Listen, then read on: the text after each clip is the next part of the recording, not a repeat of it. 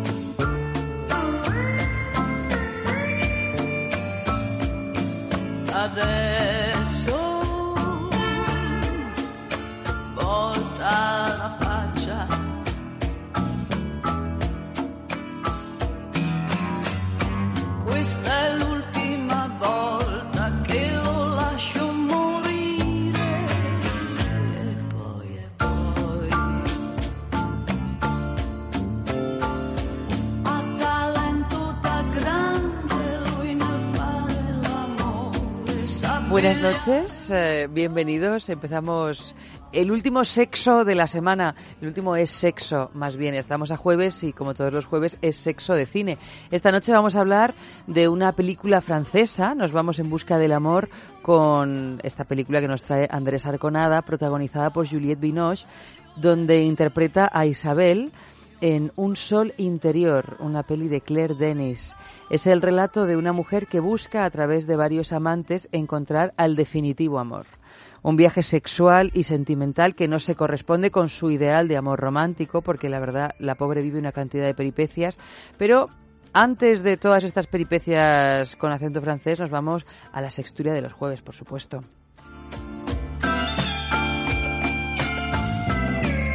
Buenas noches, Fran. Buenas noches, Eva. Espero que no se cumplan tu pro- tus pronósticos y que no sea el último sexo de la semana. Que acabe No, pero sexo por no luego he dicho el último es sexo. Ah, yo digo, a ver si, No, si nos claro. están maldiciendo y dices, a partir de aquí, nada, a pan y agua. No, no, bueno, yo espero que no. No, yo por Esperemos. eso luego he matizado. Digo, Para algunos si- sería el primero de la semana también, ¿eh? Porque se acerca el fin de semana, ¿no? Y porque uno es soltero y no siempre puede tampoco, en fin, ¿qué te voy a contar? No, yo no soy soltera, ¿eh? yo de esas cosas ya no entiendo. Ojalá entendiera más. Ay, ay, ay. Buenas noches, Francis. Uy, Buenas noches. eh, es que mira, entre. Fran y F me equivoco. Fran, F, madre mía, qué Tantas. Fs. Tantas Fs, de verdad. Pues os estabais metiendo en un jardín con lo Sí. del Un primero, el jardín, último, el de No, pero por eso ¿eh? vamos. Es el, mañana es hoy, perdón, es el último es sexo de la semana. Bien. El sexo cada cual, oye, Que cada que- cual se se lo gestione como pueda. como pueda, Aunque como seas pueda. Con casa. Eso ya, eso ya aquí nosotras no nos metemos en esa, en esos berenjenales, nunca mejor dicho. Buenas noches, Pep. ¿Qué tal? ¿Cómo estás?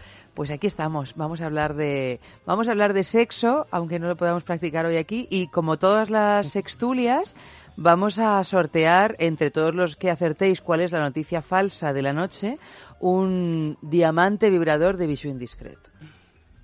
Qué lujo. Si lo habéis visto alguna vez, habéis podido tenerlo en vuestras manos, pero es muy diamante y muy vibrador. Suena muy bien. Diamante Sí. vibrador. Sí, y además es un diamante de estos que le hubiera gustado tener a Marilyn. Ah. Nunca se lo hubiera ¿no? podido Y a, poner. y a Auri, que no está aquí No, y también. a Auri, pobre, que, yo se creo lo que ha no pedido. Yo creo que como le hemos dicho que no puede participar, ha dicho, pues paso. Bueno, habrá que comprárselo para su cumple. Tendremos que comprárselo, sí. Sí, porque si no, Son para su regalos muy cumple... personales, ¿no? ¿Y Allanta está debajo de la mesa o Allanta hoy no la tenemos. hoy no viene? Allanta no ha venido, esta semana Pues, tenemos off.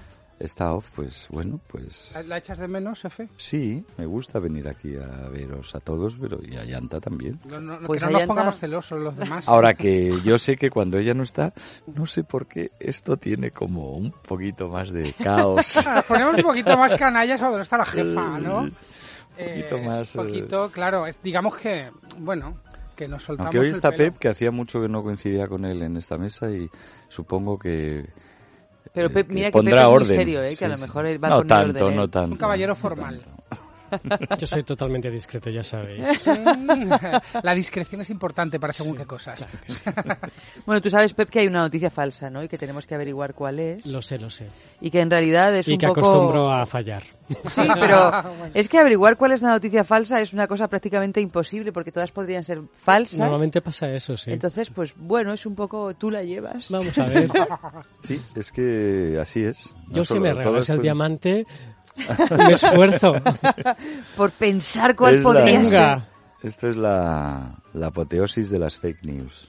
Lo hemos hecho aquí, lo hemos encar- encarnado así como a lo tonto, sin pr- pretensiones, en el que todo puede ser falso, todo puede ser verdadero, entonces, bueno, pues Bueno, pero es que, que esto es lo que le pasa al mundo, ¿no? Desde que la posverdad ya se ha hecho con la verdad, Mm. la ha amordazado y Y la tiene ahí encerrado, arrinconadita. mm, pues es que claro, ya, ¿qué más da, no? estos filósofos franceses Con tal que, con tal de, de que los 70. repitamos ¿Qué las daño hicieron? veces. Sí, bueno, sí, yo creo que no tenían conciencia de que iban a, a ser tan seguidos como lo son ahora mismo, ¿no? En fin, bueno, vamos a empezar con la Sin primera. habérselos leído nadie, por cierto. No, es lo no, que bueno, es la vida, ¿eh? Se leían solo los subtítulos Bueno, de Santiago. Auserón y tal, pero vamos, la parte Santiago de... Auserón y los periodistas para escribir reseñas Sí. a través del subtítulo, porque yo A creo que ya través los de subtítulos... Santiago, sí. A través de, de Santiago. Tuvo que dejar Radio Futura porque Sí, ya es que no le no para más. más, no Tanto tenía más. que leer. bueno, pues empezamos con la primera noticia, que no sabemos si es verdadera o es falsa, que dice el exclusivo club sexual solo para mujeres. El Skirt Club es una comunidad clandestina creada para chicas que juegan con otras chicas. Así lo describe Genevieve Lejeune, su directora y fundadora, y está ubicado en Londres. Fue creado en 2014 por y para mujeres para facilitar una noche de experimentos sexuales consensuados, sin preguntas ni consecuencias de ningún tipo. Un espacio seguro donde poder explorar de forma privada y sin presión. Pero no se trata de un espacio para tener sexo lésbico. Genevieve explica que el propósito es que las chicas heterosexuales experimenten y que las bisexuales encuentren un hogar donde conocer a otras personas como ellas. Nos gustaría ser una red de mujeres elegantes, organizadas y preparadas para ser poderosas.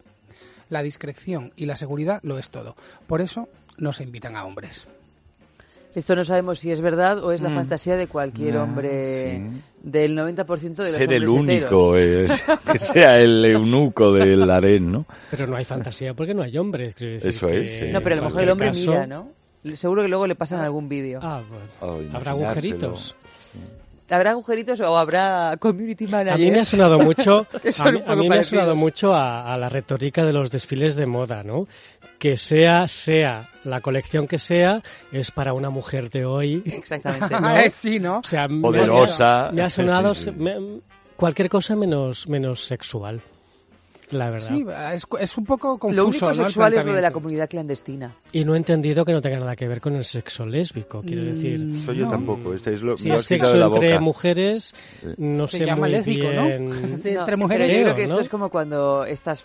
¿Esto quién lo decía? ¿Torrente o quién lo decía? Lo de que dos hombres están masturbando el uno al otro pero sin mariconeces. Claro, unas pa- unas pajillas sin mariconadas. Así que vamos, esto es Pues por- esto es lo mismo. do- Bueno, pero tú puedes tener sexo lésbico sin ser lesbiana. Claro, pero por eso, que yo ¿No? me imagino que muchas de estas mujeres dirán, ay, no, no, no, no, pero yo eso, no, no, pero si esto no es de lesbianas. Bueno, hombre, para que veáis la- el poder de la palabra y del marketing de los copywriters y los Claro. redactores de estos. Es como cuando nuestra querida marca sueca de sexo y de juguetes eróticos irrumpió en, en, en esta industria y, y contribuyó a revolucionarla y prácticamente no mencionaba ni la palabra sexo ni todo era el lujo del deseo, el objeto y tal. Claro. y precisamente era para vencer esos pudores y esas resistencias y decir, no, si en realidad no es un dildo, es Es un objeto something de else. placer. Es Sí, mi sí, mejor una- amigo en el bolso. Es, es algo más. Pues esto no, si en realidad no es sexo lésbico, es exploración para el empoderamiento de la rana dorada. De, o sea, bueno, son eufemismos que, que funcionan, pero yo, como decía, Y la, y la tampoco- discreción viene porque no hay hombres, eso es muy curioso. Ya, Bueno, además, eh, claro, claro. encima es eso, ahora va a resultar que somos también los hombres los más chismosos de la reunión. Bueno, pero ya no solo la discreción, también la seguridad, ¿no? Porque imagino que dice la discreción y la seguridad lo es todo, por eso no se invitan a hombres. Esto es como un baño de las chicas, pero a, a lo bestia, Eso ¿no? es. A lo bestia, quiero decir, con muchas chicas. Bueno, hay baños de las chicas y los chicos. Como el baño de las chicas de teatro del canal en, en la, en la pausa. A ver, a ver. Que- no, porque en teatros del canal que hay que, que tienen tan pocos baños, tan poco espacio, mm, pues cuando es la pausa Es de la fiesta, obra claro. se hacen unas colas fiesta, inmensas fiesta. y no... Y ahí no se llena yo- de mujeres que quieren ser poderosas para hacer lo que quieran, pero, que, no se considera lésbico. Y discreta. Pero hombres no. No sé, en el mundo gay, lo, lo- como esto ya lo tenemos tan integrado, esto de no, yo no soy marica, soy heterosexual curioso y estas cosas. Pajas de amigos, Sin mariconadas. sin claro. Pues yo creo que estas mujeres lo que intentan es integrar eso que en el mundo del La heterosexual está curiosa. tan, La, la- tan integrado. son mujeres heterosexuales curiosas que juegan con O otras bisexuales mujeres. también, ¿no? Porque aquí dice, el propósito es que las chicas heterosexuales experimenten y que las bisexuales encuentren un hogar donde conocer a otras como ellas. Uy, qué, pero qué cosa. La verdad es que está, ta- está El tan hogar lleno del de jubilado. y de tontería contemporánea Pero y además que tiene muchos visos de ser verdad la noticia. Tiene Sí, sí, mucho sí. viso de ser verdad. precisamente por lo confusa todo. que es, ¿verdad? Sí, sí, sí. Lo tiene que- todo. Sí, y, Y luego luego- encima se llama Skirt Club, que skirt es falda en inglés, ¿no? Por si acaso.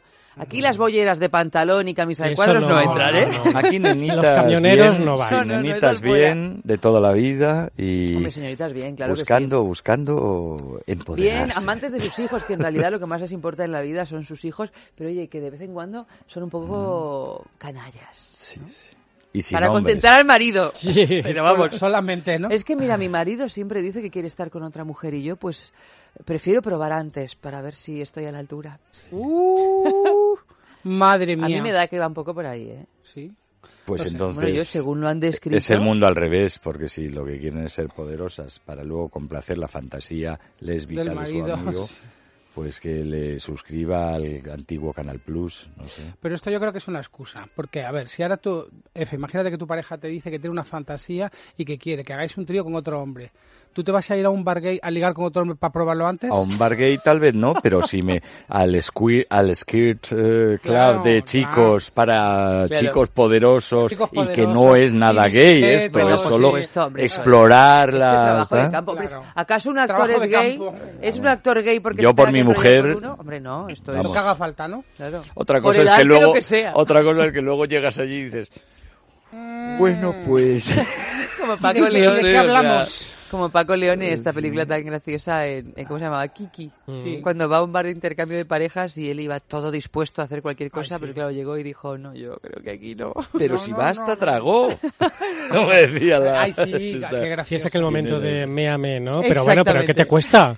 Joder, tío, ¿qué te cuesta? Con Sergio. Torrico, este actor es Sergio Torrico. es Que al final mío, te preguntas, No ¿es verdad que me cuesta, pobre hombre? la verdad que sí. ¿Qué Si voy a mear igualmente, estoy en el baño. A mí me hizo tanta gracia esa secuencia que luego la otra también la mujer intentando pegarle con fiereza. Belén Ay, Cuesta, sí. ¿no? Sí. No, Belén Cuesta era la que trabajaba la en que el trabajaba, bar. sí, sí. a La esto me- esposa era una actriz argentina, no, yo no recuerdo Sí, cómo sí, se llama, sí. pero que también estaba ahí, bueno, intentaba dar de sí todo lo que podía, pero podía poco.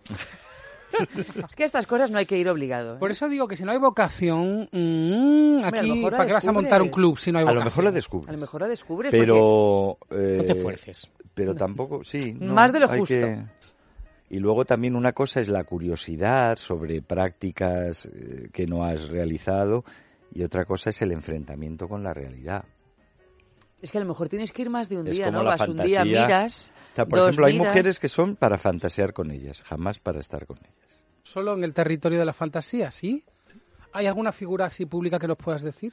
Me refiero eh, para, para fantasear, ¿no? Un mito, un mito que solo bueno es que yo la fantasía. no no no voy a Ah, no no, voy a aunque sea, venga, una, una que Bueno, ya- mira, yo te puedo decir que Yo creo que esté. Marilyn de- debía de ser un poco de esa onda, ¿no? Sobre todo al final de su vida, cuando ya estaba la pobre tan tan virada hacia otros mundos y hacia otras sustancias, que a lo mejor estar con ella Pero es como, claro, a la altura de la y- expectativa. Y, además hay que dejarlo ahí, pero no solo mujeres eh, públicas o, o públicos objetos del deseo, sino privadas, privadísimas. O sea, es la típica mujer Sobre que, todo esas. que sobre todo que pruebas a estar con ella o, o- o ves lo que pasa con los que está con ella y o son mantis religiosas o son unas pesadas o son inaguantables. Pero en cambio como fantasía son divinas. Lo malo es que cuan- si, si rompes el, el, el cordón de la fantasía y lo haces realidad ya es difícil y es decepcionante o, o violento o lo que sea.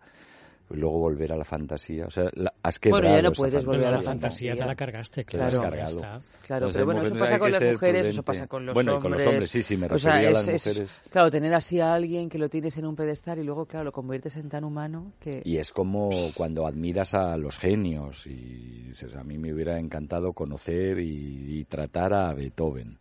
Posiblemente no.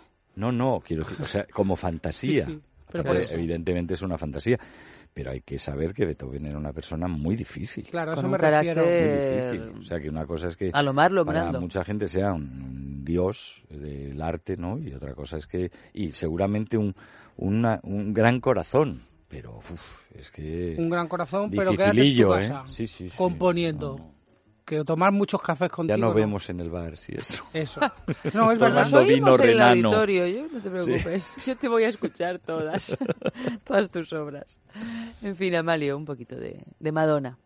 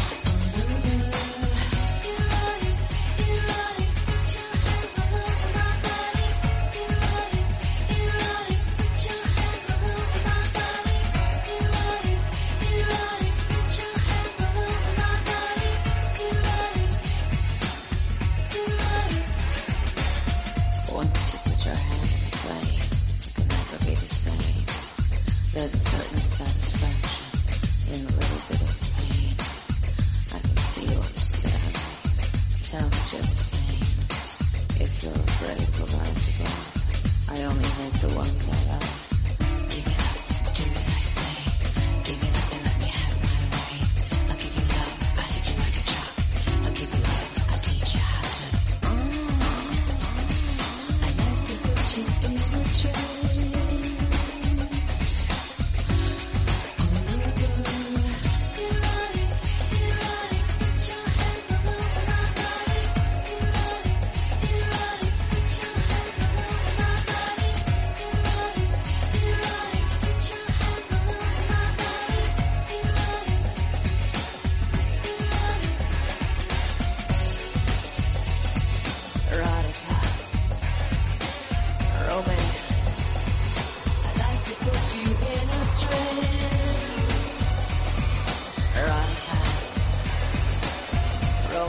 Es sexo.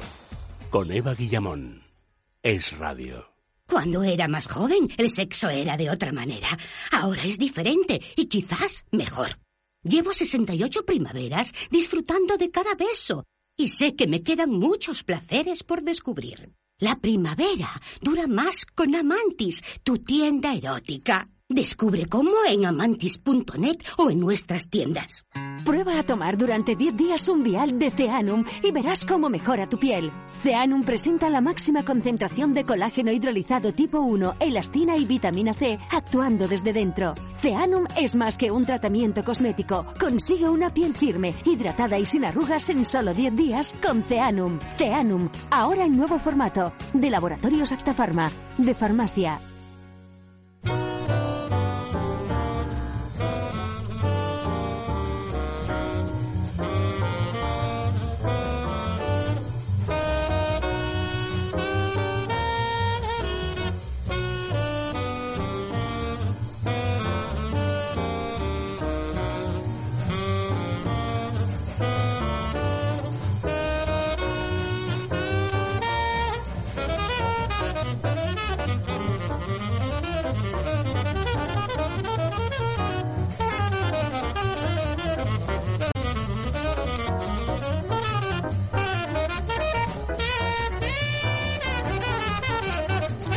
La segunda noticia de la noche, la primera, ya sabéis, si creéis que es falsa, pues nuestro Facebook es sexo y nuestro Twitter arroba es sexo radio y pues ya escribí si es verdadera, si es falsa o esperáis a que sigamos leyendo porque a lo mejor, claro, la opinión va variando.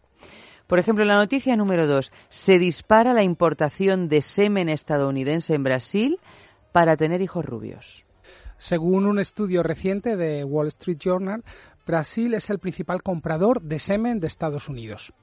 Esta tendencia ha crecido nada menos que un 2.500% en los últimos años. Este incremento puede deberse a dos factores. En primer lugar, aumento del número de madres solteras o lésbicas con poder adquisitivo alto para costearse el trámite. Y en segundo lugar, un perfil de compradora que aspira a tener hijos blancos en un país donde más de la mitad de la población es negra. Esta conclusión la sugiere el hecho de que el perfil de esperma más buscado sea uno muy concreto. Rubio o castaño claro, ojos azules y pecas. Entre 2014 y 2016, el 95,4% del semen estadounidense exportado pertenecía a hombres blancos y más de la mitad de ellos con ojos azules. No es casual. La discriminación racial está muy presente en el país. Los brasileños quieren hijos blancos y a poder ser rubios porque este atributo es un marcador de clase. En Brasil la población negra es mayoritaria, pero también es la más pobre y la que se enfrenta a un mayor índice de violencia y discriminación. El 70% de los brasileños que viven en extrema pobreza son afrodescendientes.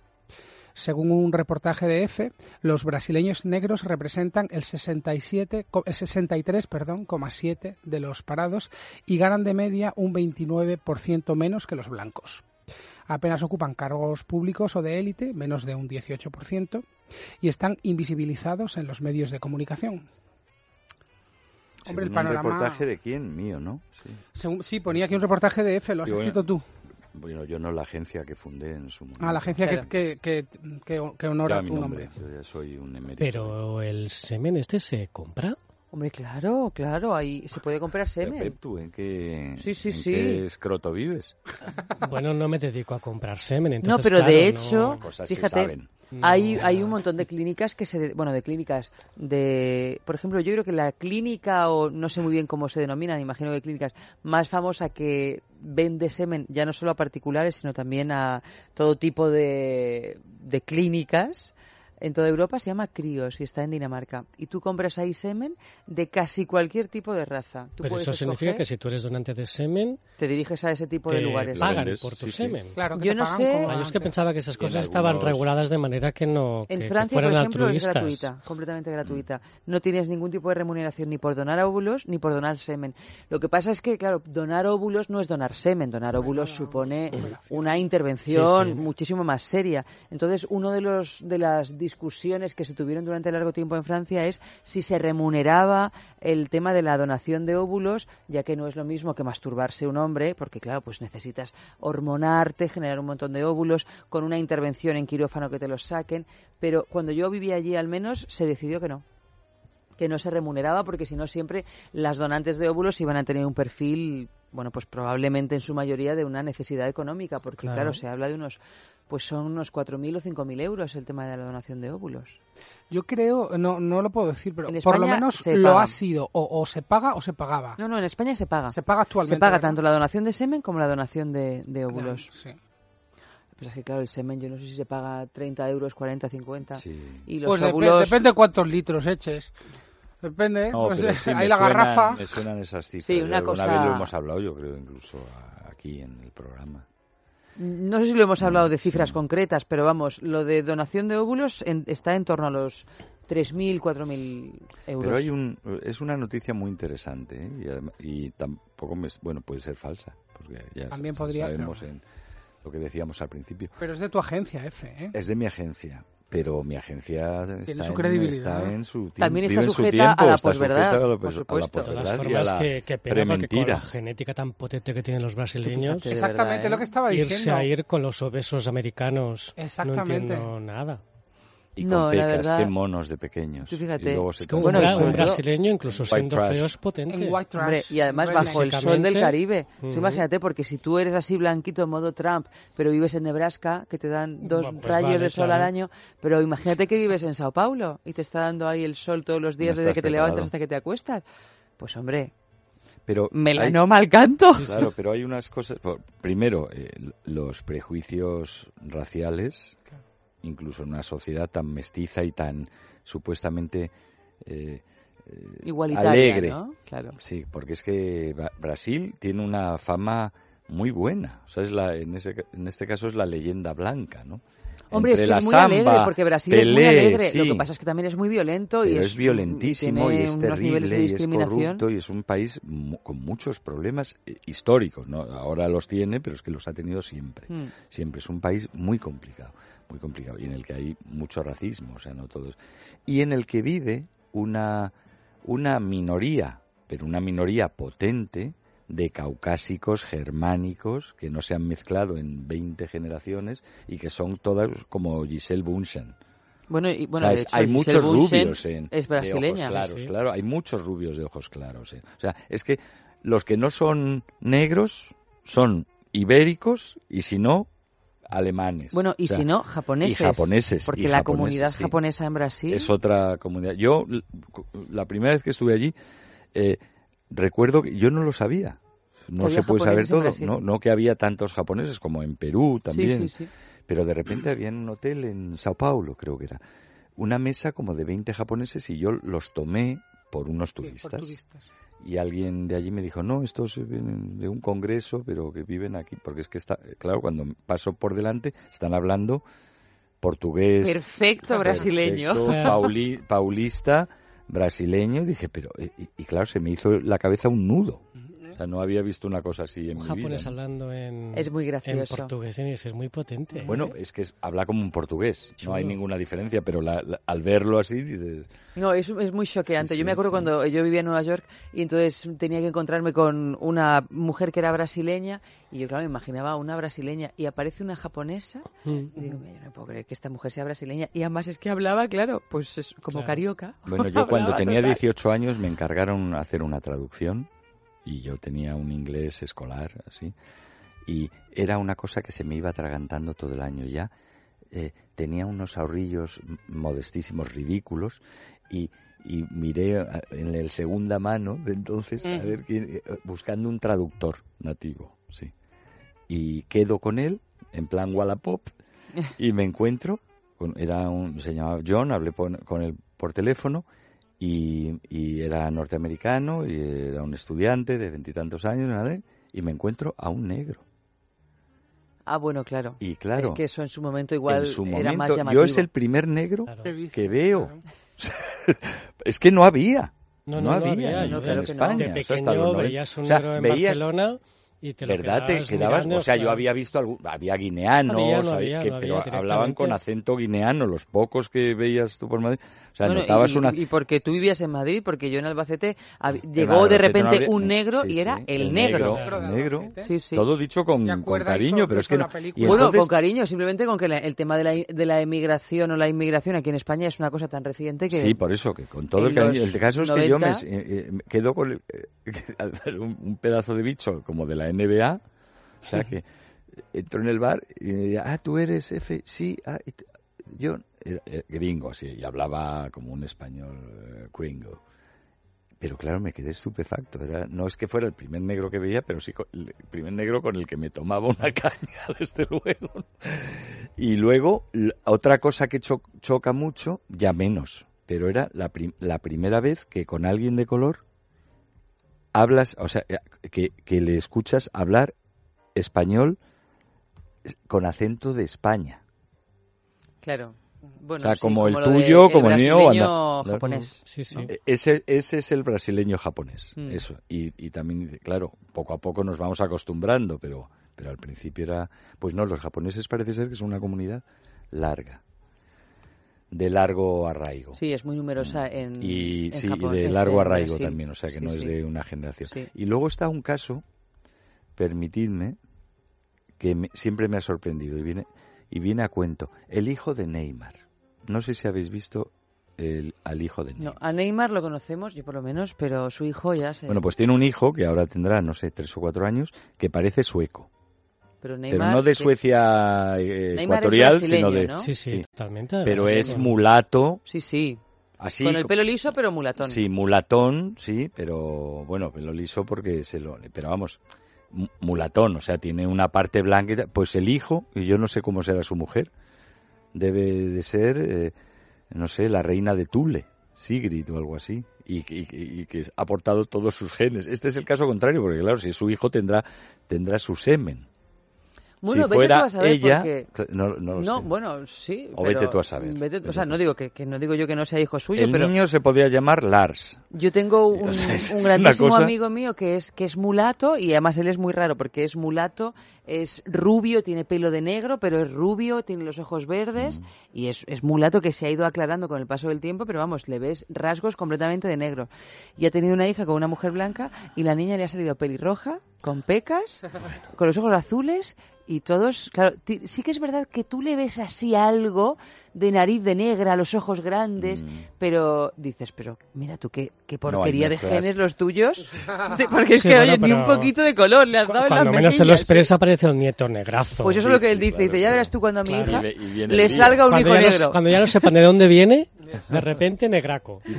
Pues esto, esto es lo que él decía, cuando a mi hija le salga un hijo negro, Sí, ya ves sí. tú la cantidad de explicaciones que habrá que dar. Pues invito yo a, a la audiencia a que busque en internet al hijo de Neymar y nos cuenten algo. en Y que también, ¿no? Un niño muy guapo, ¿eh?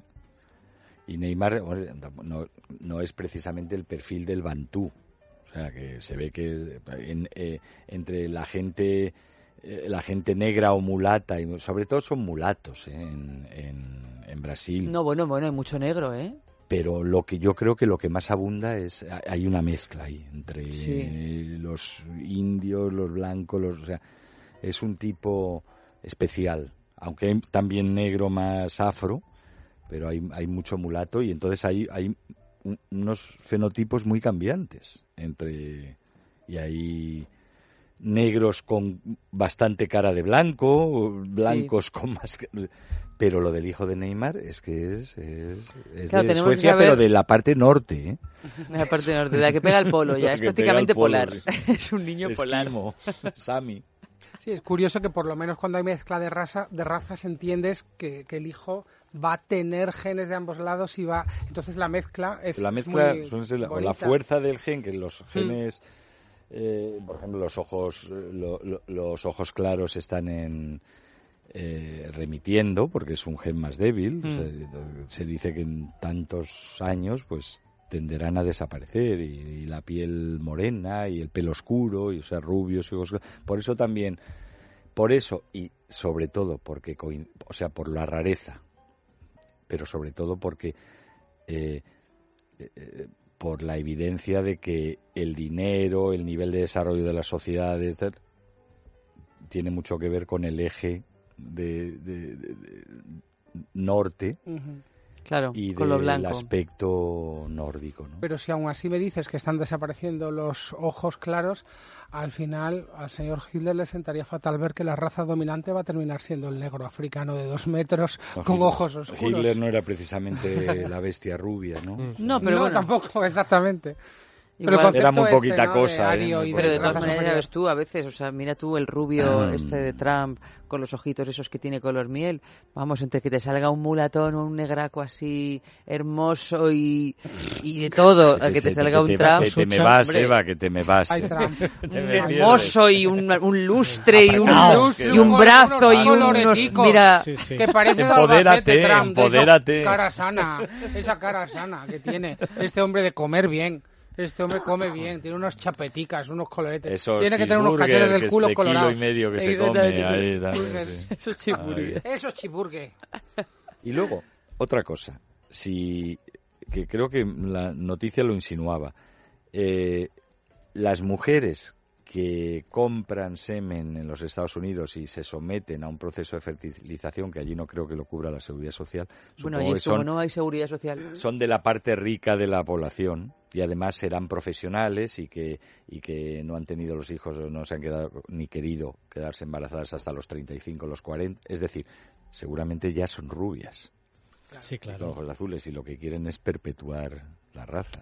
No, veo me a, parezca un poco a la mulatas de la favela comprando para eh, eh, enrubiecer su estirpe semen de Trump.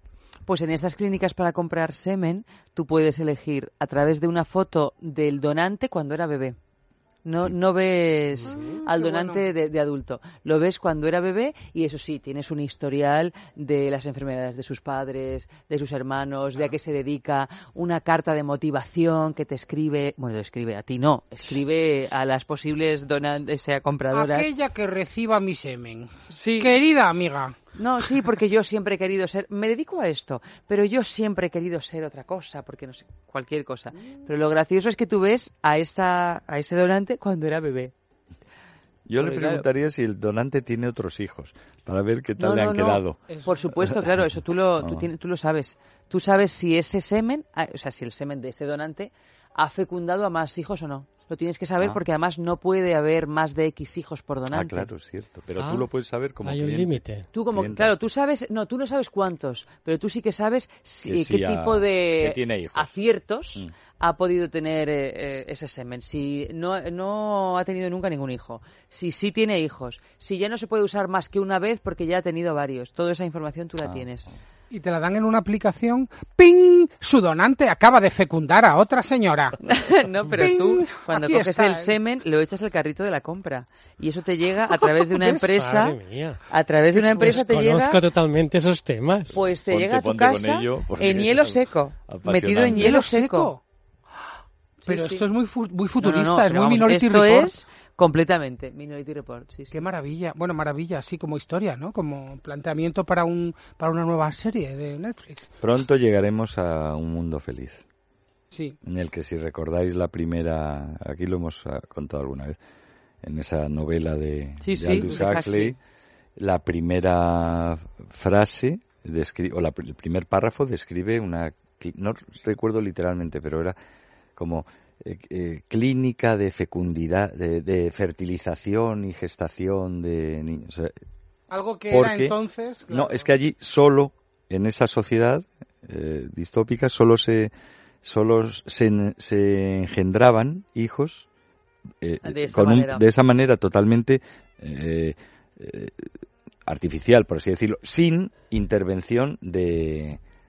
O sea, no era sexo reproductivo ya. Todo no muy había ni feliz. las relaciones. ni- ¿Verdad? Todo muy Un feliz. mundo realmente... Sí, sí. Hombre, lo Todo que pasa in, es in que... vitro, pero luego la gestación también, porque aquí la primera parte ya está conseguida. O sea, se, se fecunda fuera. Claro. Lo Como- que no se puede es gestar fuera.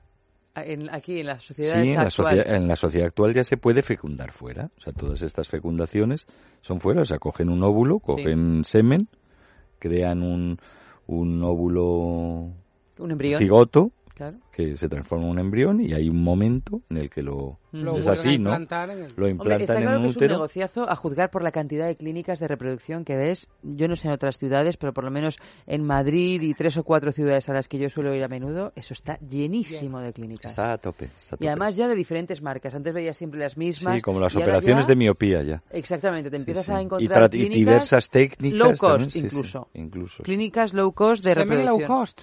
Semen no, pero bueno, semen no lo sé, pero normalmente en este tipo de clínicas el semen lo tienes que comprar tú aparte.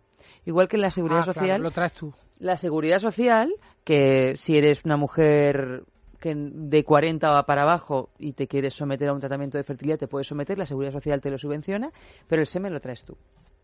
Ellos Que ya no- muchas ¿Puedes traer el veces semen de un amigo en un Sí, no, y puedes, vasito? sí, puedes traer el eh, semen de, de tu pareja. Que lo que pasa es que no se queda embarazado. O sea, eso, eso es lo primero. Bueno, cuando- de tu pareja o de o de otro, pero quiero decir que el primer paso si cuando es de tu ni- pareja, ellos yo creo que ya te ya el proceso es distinto. Porque si es de tu pareja, a tu pareja probablemente también ya la estén tratando, ¿no? Que, venga, pues tú vienes y traes el semen aquí porque ya vais las dos personas. Pero si tú no, no hay pareja varón, Ah, sí, es que claro, semen eh, ya es Hay distinto. muchas modalidades. Es Claro. como que una cosa es, eh, a veces lo que se hace es ayudar a fertilizar dentro, de otras fuera, de- sí, claro. no, incluso dentro de, de- de- del útero. Sí. Luego, también fuera con tu pareja, fuera sin tu pareja. O sea, cuando es la pareja, eh, lo que le hacen es unos análisis. Bueno, primero se hace a, la- a los dos, a las dos, a la mujer y al hombre, análisis de por si, si, si son estériles o sí. reales de, Claro, pero una- si ninguno es estéril y hay otros problemas, pues de formación del útero, que ha sufrido alguna operación, alguna cosa, abortos a veces que dificultan. Entonces lo que hacen es eh, eh, re- algunas recomendaciones al varón. Sobre todo, hay un control de los, de los óvulos. para la salud para del semen, por así Sí, decirlo. por la, la salud del semen y la cantidad y tal, sí. Entonces te hacen unas recomendaciones, entonces lo, llegas ahí como si fueras un donante, dejas tu muestra, han extraído estudio de la un- dos o tres semen. óvulos o lo que hayan podido hacer con la mujer y, y tratan de fecundarlos y si alguno tal, pues lo implantan y luego que eso agarre o como se dice que Claro, sí, agarre, agarre, dice Agarre agarre. y Esto era una tire. escena de aquella película de Lars von Trier, de Nymphomaniac, no sé Sí. si os acordáis, que estaba una chica, creo que era la primera parte, porque eran ellas de jovencitas. Estaban en un tren y había un hombre que llevaba sin eyacular no sé cuánto tiempo porque quería dejar embarazada a su mujer y le habían dicho en cualquier, no sé en qué clínica a la que iba, que tenía que estar X días sin eyacular, tal. Y entonces ella se empeña, la que luego viene, la que luego es, eh, ¿cómo se llama ella? Charlotte ¿Cómo se llama? Charlotte Gainsbourg. Gainsbourg, he dicho Rampling, me he ido yo unas Mm. generaciones antes. Sí, bueno, ya quisiera Charlotte Gainsbourg ser Charlotte Rampling. y entonces ella ya que se le pone entre ceja y ceja y entonces le hace eyacular, le practica Yo una le felación. vacío. Yo le vacío. entonces luego el pobre hombre se va con un cargo de conciencia pensando, nada. Tampoco esta vez será. Ay, por favor, es- estas destrozahogares de los trenes. En fin, bueno, Las Montrier, que tiene estas cosas. Sí. Música, Malio.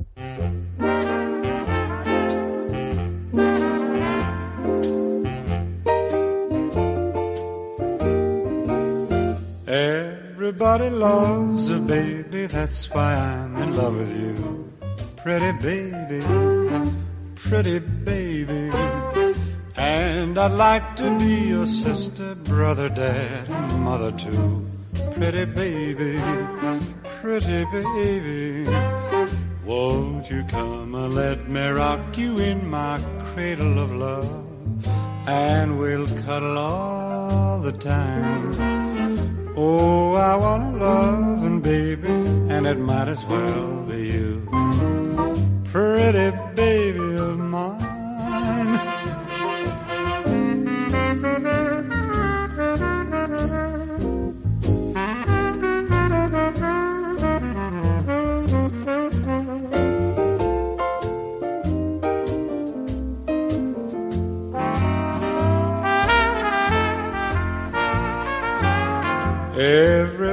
loves a baby, that's why I'm in love with you. Pretty baby, pretty baby. And I'd like to be your sister, brother, dad, and mother too. Pretty baby, pretty baby. Won't you come and let me rock you in my cradle of love? And we'll cuddle all the time. Oh, I want a loving baby, and it might as well be you. Pretty baby, oh, pretty baby, oh, pretty Es sexo. baby of Con. Eva Guillamón. Es radio. Si no concilias bien el sueño, te despiertas a medianoche, si te levantas con más cansancio, tienes un problema que puedes solucionar fácilmente con Dormax. La melatonina, el extracto de valeriana y amapola, la pasiflora, ingredientes naturales de Dormax son la mejor ayuda para tus largas noches de insomnio. Prueba las virtudes de Dormax. Duerme y aprovecha las horas de sueño sin interrupciones. Dormax, de Laboratorios Acta Pharma, de Farmacia. Antes éramos auténticos fitipaldis del amor. Ahora es diferente. Nuestros cuerpos son diferentes y los tiempos también lo son. Pero 72 primaveras después, el sexo sigue siendo increíble. La primavera dura más con Amantis, tu tienda erótica. Descubre cómo en amantis.net o en nuestras tiendas.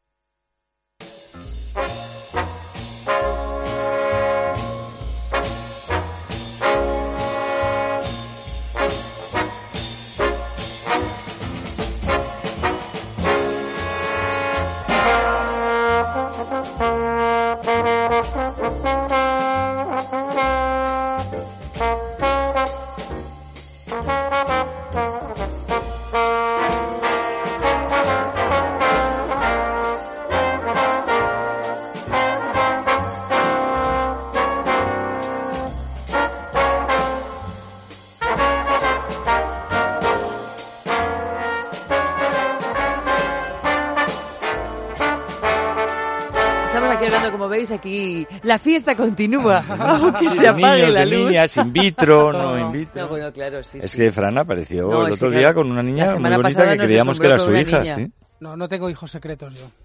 Hombre, pues parecía, ¿eh? Porque aquel día todos nos quedamos deslumbrados Y os dabais un aire. con esa criatura. Bueno, la, que mi- nuevamente mi se amiga. volvió a enamorar de Amalio, yo no sé de verdad. Bueno, yo- porque Amalio es el gran seductor. niño- Yo creo que es Amalio cuando poco- sea papá va a ser El chico piloto allí. Pero yo creo que es porque tú no les das bola.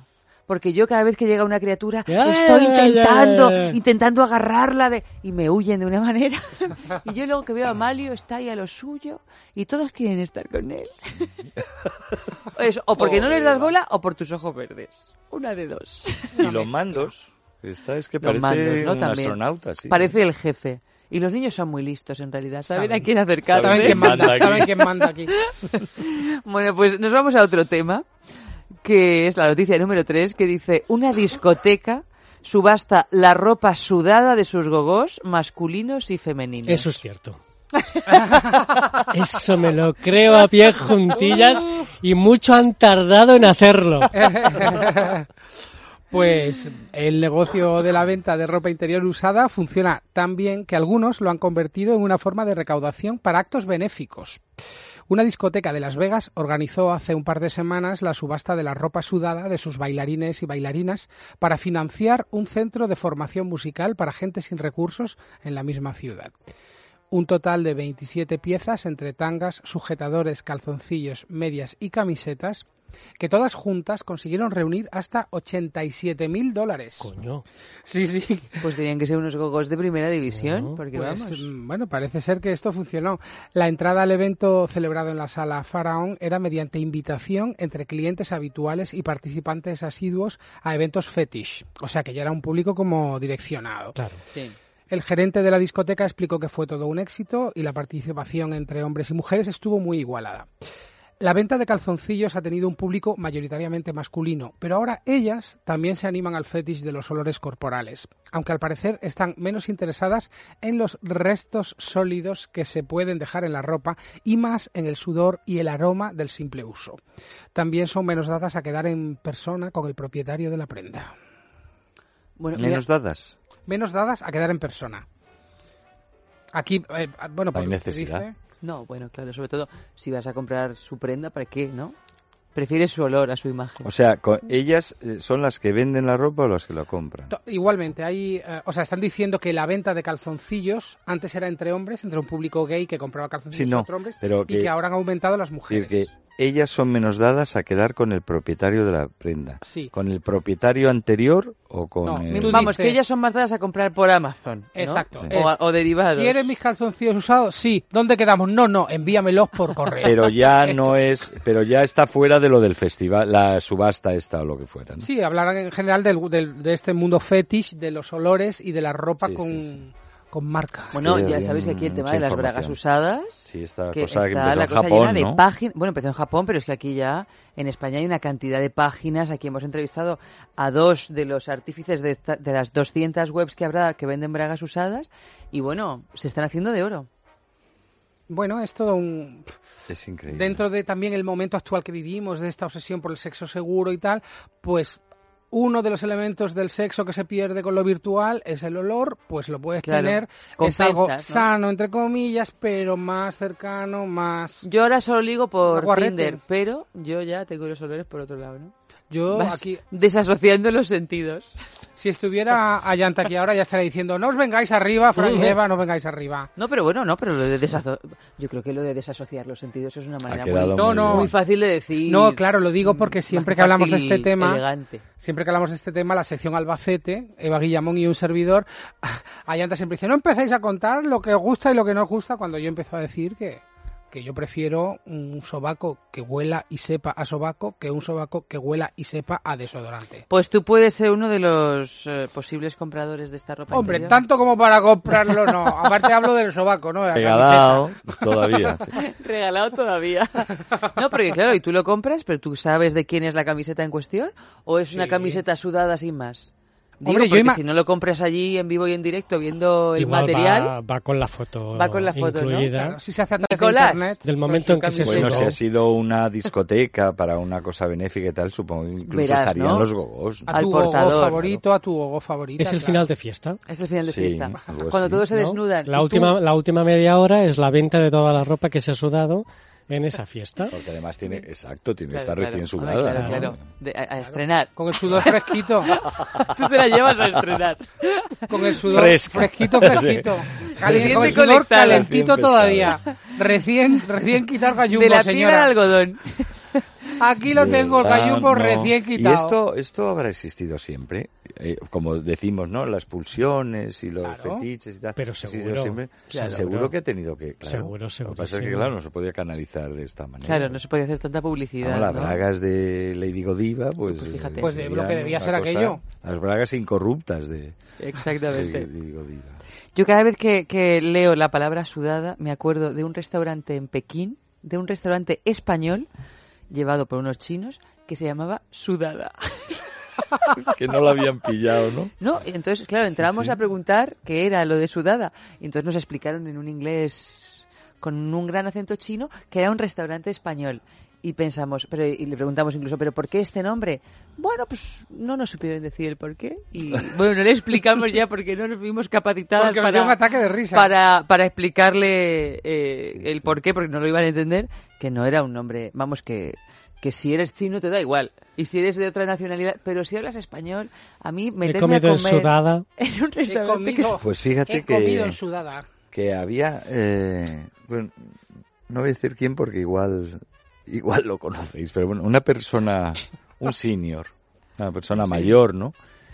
Que eh, eh, se refiere a las mujeres, un hombre, las mujeres como que en principio las ves y, y son hermosas o apetecibles o tal, pero que no, que tienen un punto que de fondo desagradables para él y las dice que es que es sudada.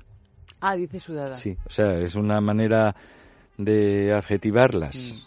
De adjetivar que sí, parece que están buenas, pero no me gusta. Tiene un punto y lo Bueno, en- llama en- muy en- plástico que dice, no, es que es En catalán sudada". utilizamos un...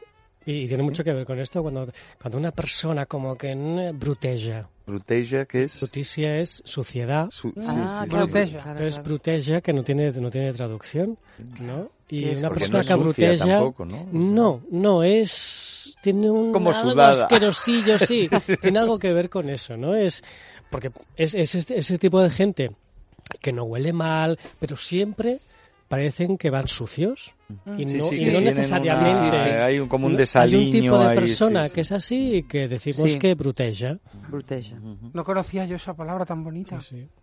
Pues es, eh, sí, pues eh, tiene que ver con eso. Es- Bueno, es esto una- también, luego hay otra manera de contarlo y es que el, el abuelo de mi pareja dice, él lo dice de mujeres, pero vamos, luego su mujer lo decía de hombres, que para él había mujeres de dos carreras.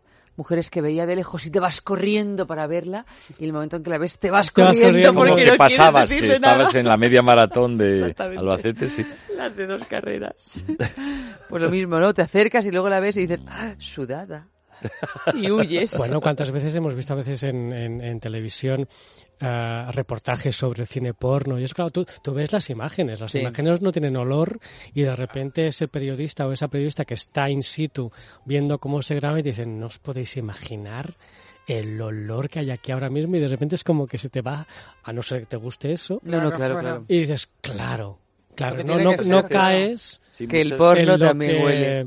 muchas veces en, en- en el cine y probablemente en el teatro, o sea, eh, el autor o el director o todos juntos eh, ignoran esa parte. O sea, eso no, no se considera.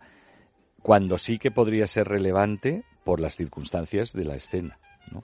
Por ejemplo, me- eh, hace, hace poco estaba viendo una, una serie que ha producido Spielberg, como también una especie de distopía, que se llama La Cúpula, Under the Dome. Y Ah. es de, una- de un pueblito ahí, yo no sé, Sí, en el sí. medio oeste, que de repente, sin venir a cuento, como que les cae una especie de pecera de energía Sí. y los deja aislados. Y no lo consiguen penetrar ni con bombas termonucleares. o sea, se queda el pueblo ahí encerrado y es como si fuera una pared transparente en forma de, de cúpula, pero vamos que hasta llueve dentro. O sea, como lo de lo de ¿cómo se llama esta película? de- el show de Truman. Sí. Pues algo así, Sí, pero sí, no era por un show, sino una cosa que ocurre.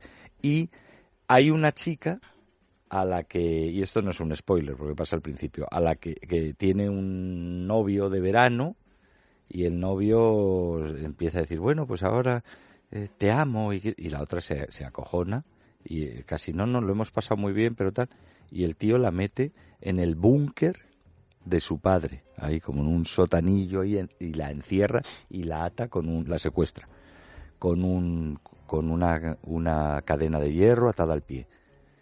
Y así se supone que está un día, otro día, bueno, no se sabe ni. Comida, la- eh, comida trae el Sí, otro la de vez en cuando. ¿no?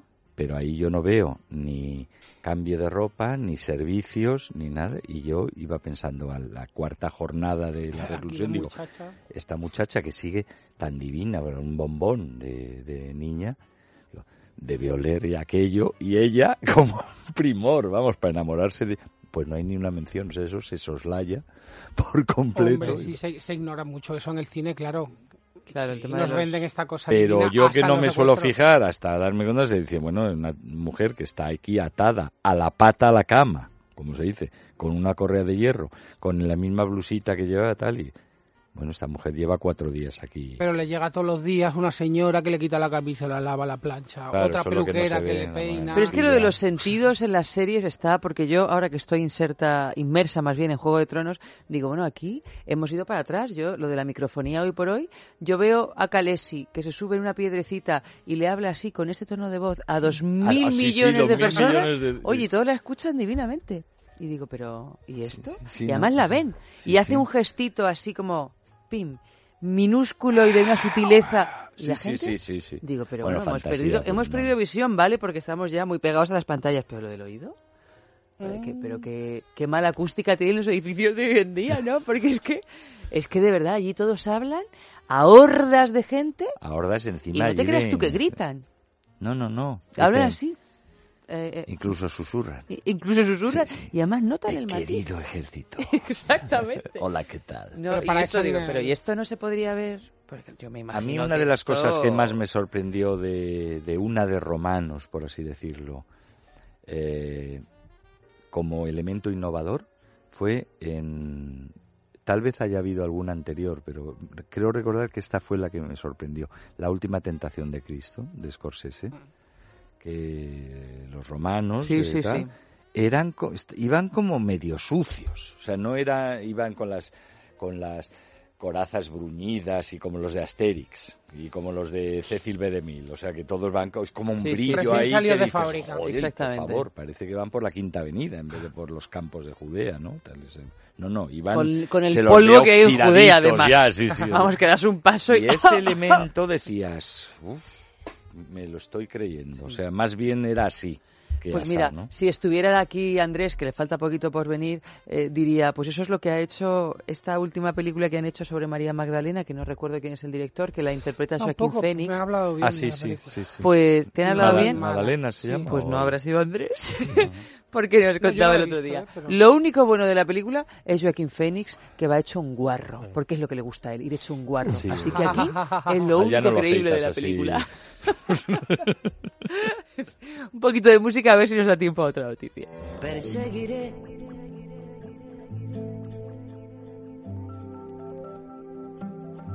los rastros de este afán.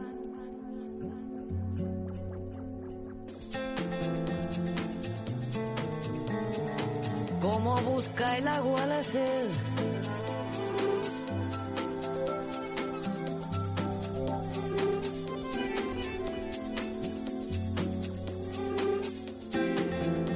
La estela de tu perfume.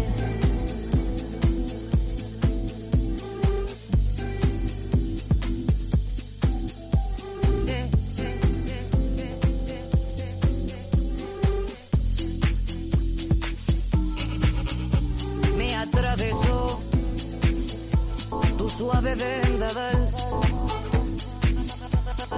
Rumbo a tu recuerdo seguí. La senda de tu perfume.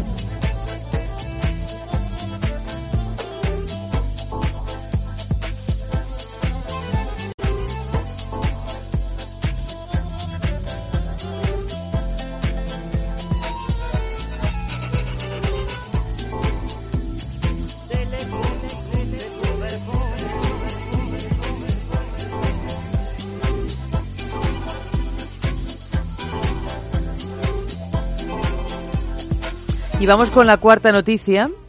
Los pantalones inteligentes que te hacen el culo más sexy. Efectivamente, la firma de vaqueros Lee Jeans Para quien, para quien lo necesite. Eso es, los que tenemos ya el culo sexy.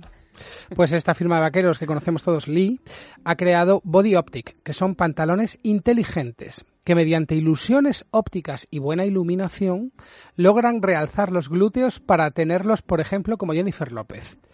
La nueva línea ha sido diseñada por BF Cognitive and Design Lab y se basa en varios estudios científicos relacionados con la vista y las variaciones de la luz para modificar la parte trasera del cuerpo y dar forma, en palabras de la empresa, a un culo mucho más alegre.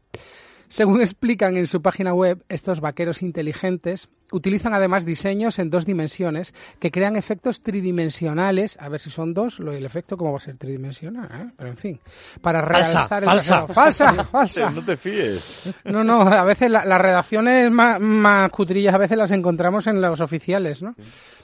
Bueno, mm, esto que te decíamos, que est- utilizan estos efectos para realzar mientras adelgazan y alargan las piernas. A su vez, usan como base una serie de medidas consideradas ideales por la sociedad. Los acabados aplicados con láser crean efectos de iluminación precisos basados en proporciones corporales ideales. Esto es lo que dicen los creadores, los creadores de Lee Jeans. O sea que si veis con. Nah, uh, de a ilusión también mujer se con- vive esas cosas. Hombre, y lo de buena no. iluminación, que no puede salir... Tienes que ir con tus Claro, tienes que ir con Eso- tus eso es lo que estaba yo ¿no? pensando aquí. Dándote- No, por favor, no, de ahí no, no me puedes mirar. Mírame por aquí. Además, el culo es para tocarlo. ¿Verdad? decir, ¿qué más da que tenga buena pinza y luego no Pero- puedes pero- tocarlo porque no existe? Pero viéndolo, o sea, pero claro, si es de truco ya ves una, una persona con unos lead de estos y dices, puf, yo ya no me fío. Pero vamos, que un culo, verdaderamente hay ropa que... Pero para que eso están los rellenos ¿no? que son mucho más sencillos y que funcionan y quiero decir que más... Pero yo todas estas cosas Pues siempre sí. he pensado, si realmente, incluido el Wonderbra y todas estas cosas, eh, si realmente el objetivo es seducir y tú estás cargado de postizos, a la hora de la verdad, se acabó el sexo, ¿no? Claro. Si tú te quitas un calzoncillo de estos que tiene relleno y que ha hecho pensar a esta persona que tienes un miembro descomunal, un culo alzado de dibujos animados y de estatua de, de Michelangelo y, y unos ojos azules y luego llegas a casa, espera que me quito las lentillas y tengo los ojos tal, el ojo de cristal en el bajo, Palo, la la, dentadura me la quito eh, y al final, mm, pues, pues ya como que no. Pues como- está hecho para no consumar. ¿Verdad? Exactamente. Está hecho para vivir en el mundo del I wanna be, Es pero esa cosa nada tan más. triste de estar guapísimo fuera, cierras la puerta de tu casa y te quedas con tu tristeza y tu soledad. Pues, es Pues sí, un poco así. E- Eso, o como te decían en las entrevistas de trabajo cuando tenías que buscar empleo, tú haz lo que sea para llegar a la entrevista, ¿no? O sea, tú tienes que pasar al- a la fase de entrevista y cuando llegues ahí ya te espabilas. Hay a lo mejor esta gente claro. se quitan los postizos pero empiezan a sacar las ideas, yo que sé. Mm, Es no sé. posible. Eh, o sea, que A veces es no creo que dudoso. Si funcione. tienes, si tienes ideas, no hay postizos. No hay postizos. Exactamente. ¿no? Y ya vas seguro de ti mismo y seduces desde lo que tienes. Como yo, con mi barriga por delante, tan contento. ¿eh? Hombre, Menos sí. mal, porque las llevas de, Eso te digo, como tuvieras la barriga por detrás, si la, la cosa- tuviera por detrás ya me haría yo un ejercicio de autoestima para ir con mi barriga por Hombre, detrás mientras eches luego culo para compensar, Claro, mantener la verticalidad. Acabo de ver ahora mismo así un poco como el hombre elefante. Pero bueno, sí, yo lo que diría es que hay, hay personas que es que no pretenden llegar a la entrevista. Solo No, quieren claro, ser admiradas. Pep, ¿no? eh, Antes, sí. que Entonces lucir, que lucir bien, lucir bien, gustar en ese y luego es más, incluso son mucho más inseguras, dado que Claro, evidentemente casi todo serlo, es eh, es un de postizo, cartón ¿no? piedra. Claro, te tiene que Eh, dar para llegar a la intimidad, seguro. es tremendo, O sea, La tremendo. intimidad es imposible. Claro, ahí no El, existe el otro día veía el- ese anuncio de los zapatos que te suben 7 centímetros Ay, Dios mío. y dices, vale, pero no, en algún momento te quitarás los que zapatos. o sea, como no te insertes. eh, Entonces esos 7 centímetros de menos en son el- terribles. Te- solo te los quitas en horizontal. En el momento en que voy al servicio me los vuelvo a poner. De todas formas, no habéis. Es, que se nota un Dos poco. segundos, ¿eh? dos segundos, Se nota, Efe. se- ah, bueno, no. pues, eh, pantalones inteligentes, teléfonos inteligentes, gafas inteligentes, zapatos inteligentes. O sea, la inteligencia en la cosa. Humanos imbéciles. Estamos Eso delegando, delegando la inteligencia, como la memoria, Si alguna como vez tal, la tuvimos. a los objetos. Y al final la serán poca que nos quedaba- zapatos y pantalones y braguetas inteligentes en personas de cerebro. En personas no tan inteligentes. Bueno, vamos a hacer rápidamente un repaso por los titulares para ver cuál es la noticia falsa a vuestro entender. Noticia 1. El exclusivo club sexual solo para mujeres. Noticia 2. Se dispara la importación de semen estadounidense en Brasil para tener hijos rubios. Noticia 3. Una discoteca subasta la ropa sudada de sus gogós masculinos y femeninos. Y noticia 4. Los pantalones inteligentes que te hacen el culo más sexy. No es fácil, ¿eh? ¿Tú cuál No, no, crees que es la falsa, fácil, Pep? Yo creo que es la última. Pero, La de los pantalones pero poco inteligentes. convencido. Sí, Claro, es que todas podrían ser Sí, verdaderas. sí, y todas otras veces, aunque, falsas. aunque nos hemos equivocado, pero había la que más- decíamos falsa era como esta, esta, ¿no? Aquí yo diría la, la última, pero La 4. pero podría decir otra. Pero vaya, me quedo con la última. Yo para pues no copiar porque también podría inclinarme por esta. Yo tal vez la tercera. La Una de- discoteca subasta la ropa Sí, sudada. Y no porque eso no pueda suceder, sino ya intentando hilar fino, es que me parece que para 27 prendas que creo que ha dicho, o, o tre- 37 o algo así, 80.000 euros 87.000. en una disco 87. O sea, Imagínate. esa casi a 3.000, a, a más de 3.000 dólares de media el tanga. Y Fran, ¿tú cuál dices? Yo también estoy con, con Pep en el mundo culo. El mundo culo. O sea, la 4, el pantalón que te hace inteligente el culo. O sea, que, más bien, el pantalón inteligente que te hace el culo sexy. Por eso es que parece una broma. El pantalón que te hace el culo inteligente. Pardillo. Bueno, pues todos los demás, eh, pensad, reflexionad y cuando tengáis vuestro veredicto lo colgáis en nuestras redes. Es sexo el Facebook y arroba es sexo radio el Twitter y participáis en este sorteo de un diamante vibrador de Vision Discret. Buenas noches, Buenas noches. buenas noches, Pep. Buenas noches. Y hasta la próxima. Nosotros nos quedamos. Ahora viene Oscar Ferrani y luego el cine. total prostitute, okay? I mean, her butt is just so big. I can't believe it's just so round. It's like out there. I mean, gross. Look. She's just so black. I like big butts and I cannot lie. You other brothers can't deny that when a girl walks in with an itty bitty waist and a round thing in your face, you get sprung. Wanna pull up tough, cause you notice that butt was stuffed. Deep in the jeans she's wearing. I'm hooked and I can't stop staring. Oh, baby, I wanna get whipped up and take your picture. My homeboys tried to warn me, but that butt you got makes me so horny. Ooh, rumpa smooth skin. You say you wanna get in my bins? Well, use me, use me, cause you ain't that average groupie. I seen her dancing. To hell with romance and she's sweat, wet. Got it going like a turbo vet. I'm tired of magazines saying flat butts all the thing. Take the average black man and ask him that. She gotta pack much back. So fellas, yeah,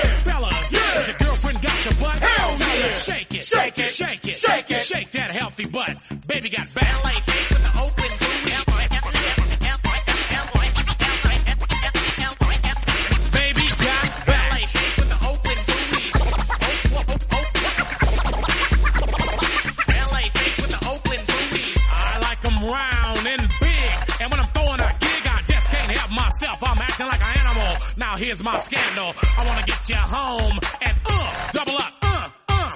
I ain't talking about Playboy, cause silicone parts are made for toys. I want 'em real thick and juicy. So find that juicy double. Mix a lot's in trouble, begging for a piece of that bubble. So I'm looking at rock videos. Knock knee bimbos walking like hoes. You can have them bimbos. Keep my women like Flojo. A word to the thick soul sisters, I wanna get with ya. I won't cuss or hit ya, but I gotta be straight when I say I wanna. Till the break of dawn, baby, got it going on. A lot of simps won't like this song, cause them punks like to hit it and quit it. And I'd rather stay and play, cause I'm long and I'm strong, and I'm down to get the friction on. So ladies, ladies, do you wanna roll my Mercedes? Then turn around, stick it out. Even white boys got to shout. Baby got back.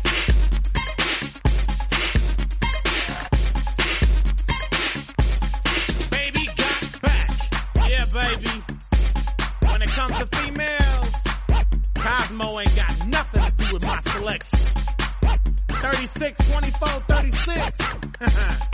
Only if she's 5'3". So your girlfriend rolls a Honda, playing workout tapes by Fonda. But Fonda ain't got a motor in the back of her Honda.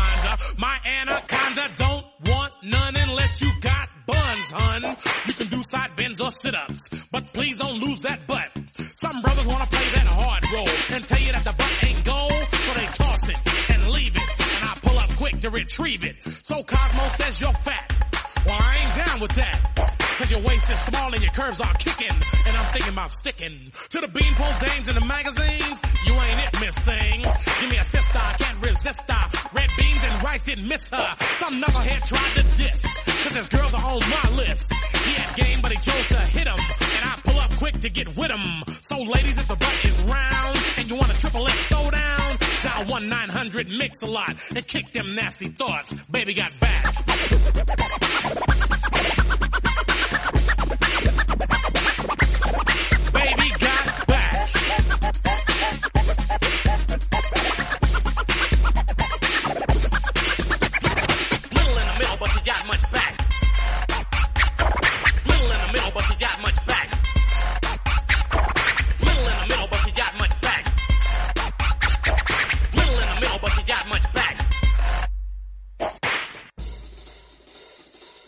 Jugadas carnales. Pues claro que sí, buenísimas noches nuevas. No podía ser de otra manera en Es Sexo. No podíamos jugar de otra manera que no fuera con nuestras propias carnes o con carnes ajenas, por supuesto. Así que bienvenidísimos sean eh, todos los que anden por ahí al otro lado con ganas de inspirarse, con ganas de jugar eh, con las distintas herramientas carnales que van protagonizando cada una de nuestras entregas.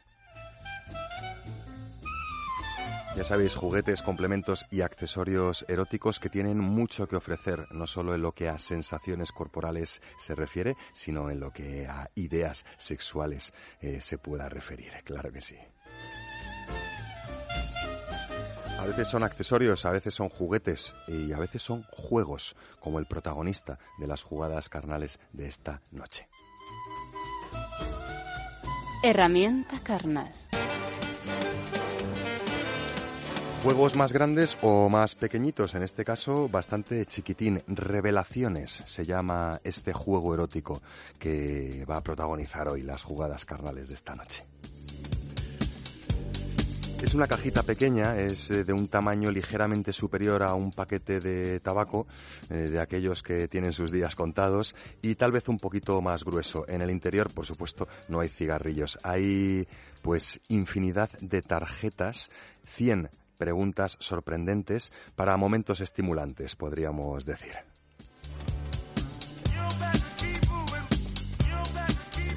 Múltiples y variadas formas de jugar eh, con este revelaciones, con este kit de charlas para charlas de sexo. Iremos viéndolo porque realmente el fabricante no propone ninguna forma de jugar, simplemente propone la cajita con las tarjetas. Y cada cual eh, en pareja o en grupos variados establece unas u otras formas de jugar o de charlar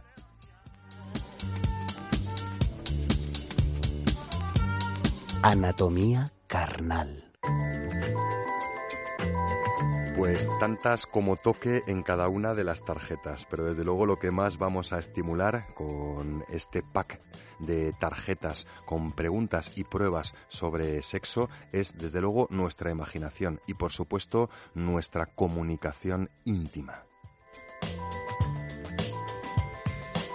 Eh, estos juegos eh, suelen estar eh, diseñados por sexólogos con pluma avezada que nos proponen distintas prácticas sexuales, distintas cuestiones, distintas preguntas para compartir con las personas que nos acompañen durante el juego, tanto por acción, por lo interesante de la respuesta, como por omisión, que algunas son bastante de broma para reírse, siempre van a ser una excusa perfecta para caldear el momento, caldear la imaginación y para poner encima de la mesa cuestiones, preguntas prácticas eh, que tal vez la ayuda de estos juegos pues costarían un poquito más de compartir, podríamos decir.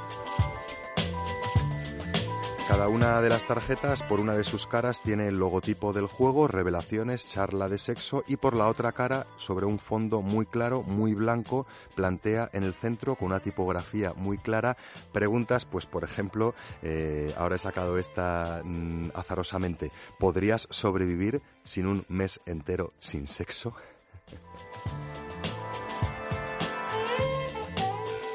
Jugada carnal. Bueno, una forma de jugar eh, conocida. Mm, barajo las cartas, doy a elegir dos a cada una de las personas que estén jugando o simplemente dejo que elija dos la pareja, elijo yo esas dos y decidimos cuándo se van a sacar esas tarjetas, por ejemplo. Más. Hay personas que deciden esconder distintas tarjetas por distintas partes de la casa e ir dándose pistas ligeritos de ropa hasta que encuentran cada tarjeta. En ese momento la leen en voz alta y comienza la conversación o comienza eh, la discusión en el sentido positivo de la palabra. Por ejemplo, frío, frío, caliente, caliente, te quemas, te quemas, encuentras la tarjeta y la leemos. Otro ejemplo, ¿el orgasmo es indispensable para ti cuando practicas el sexo o no? Más. Bueno, hay algunas parejitas que hacen un poco de trampa y se van releyendo las tarjetas y seleccionan tres, cuatro que les gusten más, que les inspiren más, que tengan más ganas de lanzar a la persona con la que están jugando y esas tarjetas se ganan cuando la otra persona pues hace unas u otras, cumple unas u otras peticiones, ¿no? En ese sentido, cuando has cumplido la petición de tu amorcito, pues eh, te ganas el derecho a que tu amorcito conteste a una de las preguntas que tú has seleccionado. Por ejemplo, ¿qué te parecería una cita a ciegas organizada por tus amigos? Más. Imaginaros las posibilidades en pareja, en grupo, eh, en un tono más serio, ritualizando la lectura de las eh, preguntas, eh, susurrando cada una de las preguntas en el oído de nuestro amorcito con los ojos tapados. Las posibilidades son muchas y la cantidad de información que uno puede aprender de su amorcito con estas prácticas tan sencillas, con estos juegos, estas jugadas tan sencillas, pues son casi casi inabarcables por la mente. Se trata de seguir jugando con la tranquilidad de que hay 100 tarjetas, o sea que hasta que se repita la tarjeta, la pregunta de turno, o hasta que agotéis todas las tarjetas sin que lleguen a sorprenderos, pues van a pasar bastantes noches de, lujur, de lujuria, de amor o de jugada carnal. Más. Bueno, y mucho más no solo en vuestra imaginación y en vuestra creatividad a la hora de gestionar estas tarjetas eh, que conforman revelaciones, charlas de sexo, que es este juego que hemos traído hoy.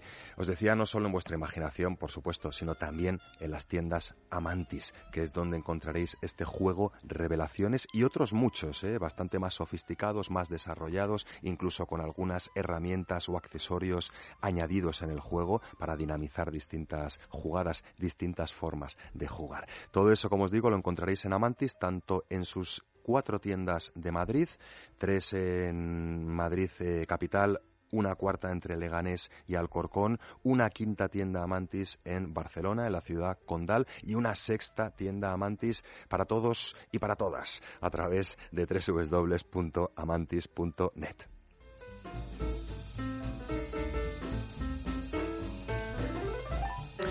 Ya sabéis que jugando se aprende una barbaridad, eh, a veces con juguetes, a veces con complementos y otras veces con juegos, con juegos de rol, que ha sido lo que hemos querido transmitiros hoy, la existencia de estas herramientas carnales y sus múltiples aplicaciones, posibilidades a la hora de conocerse mejor divirtiéndose, muchas veces también con una buena dosis de sentido del humor, que es también muy saludable y muy necesario a la hora de enfrentarnos a, a eh, prácticas sexuales.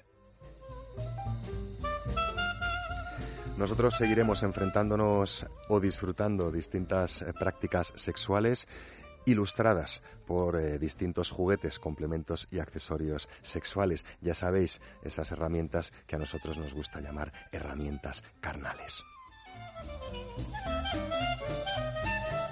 Más herramientas carnales la semana que viene. Ya sabéis, el lunes con Ayanta y Eva y el resto de la semana aquí con Amalio Varela a los mandos técnicos y con Oscar Ferrani a las cuerdas vocales. Seguiremos proponiéndos más jugadas carnales en es sexo siempre que sea necesario. O sea, que seguiremos proponiendo jugadas carnales siempre que dure es sexo. Hasta entonces no se olviden de jugar. Buenas noches y buen sexo.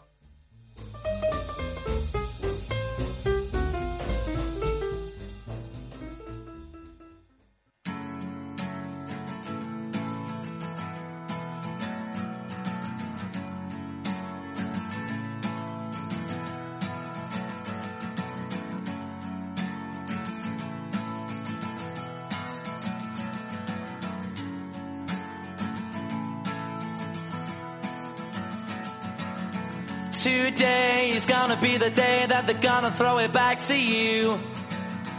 By now, you should have somehow realized what you gotta do.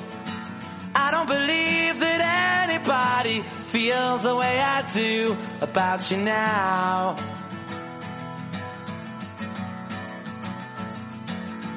Backbeat, the word is on the street that the fire in your heart is out. Sure you've heard it all before, but you never really had a doubt. I don't believe that anybody feels the way I do about you now.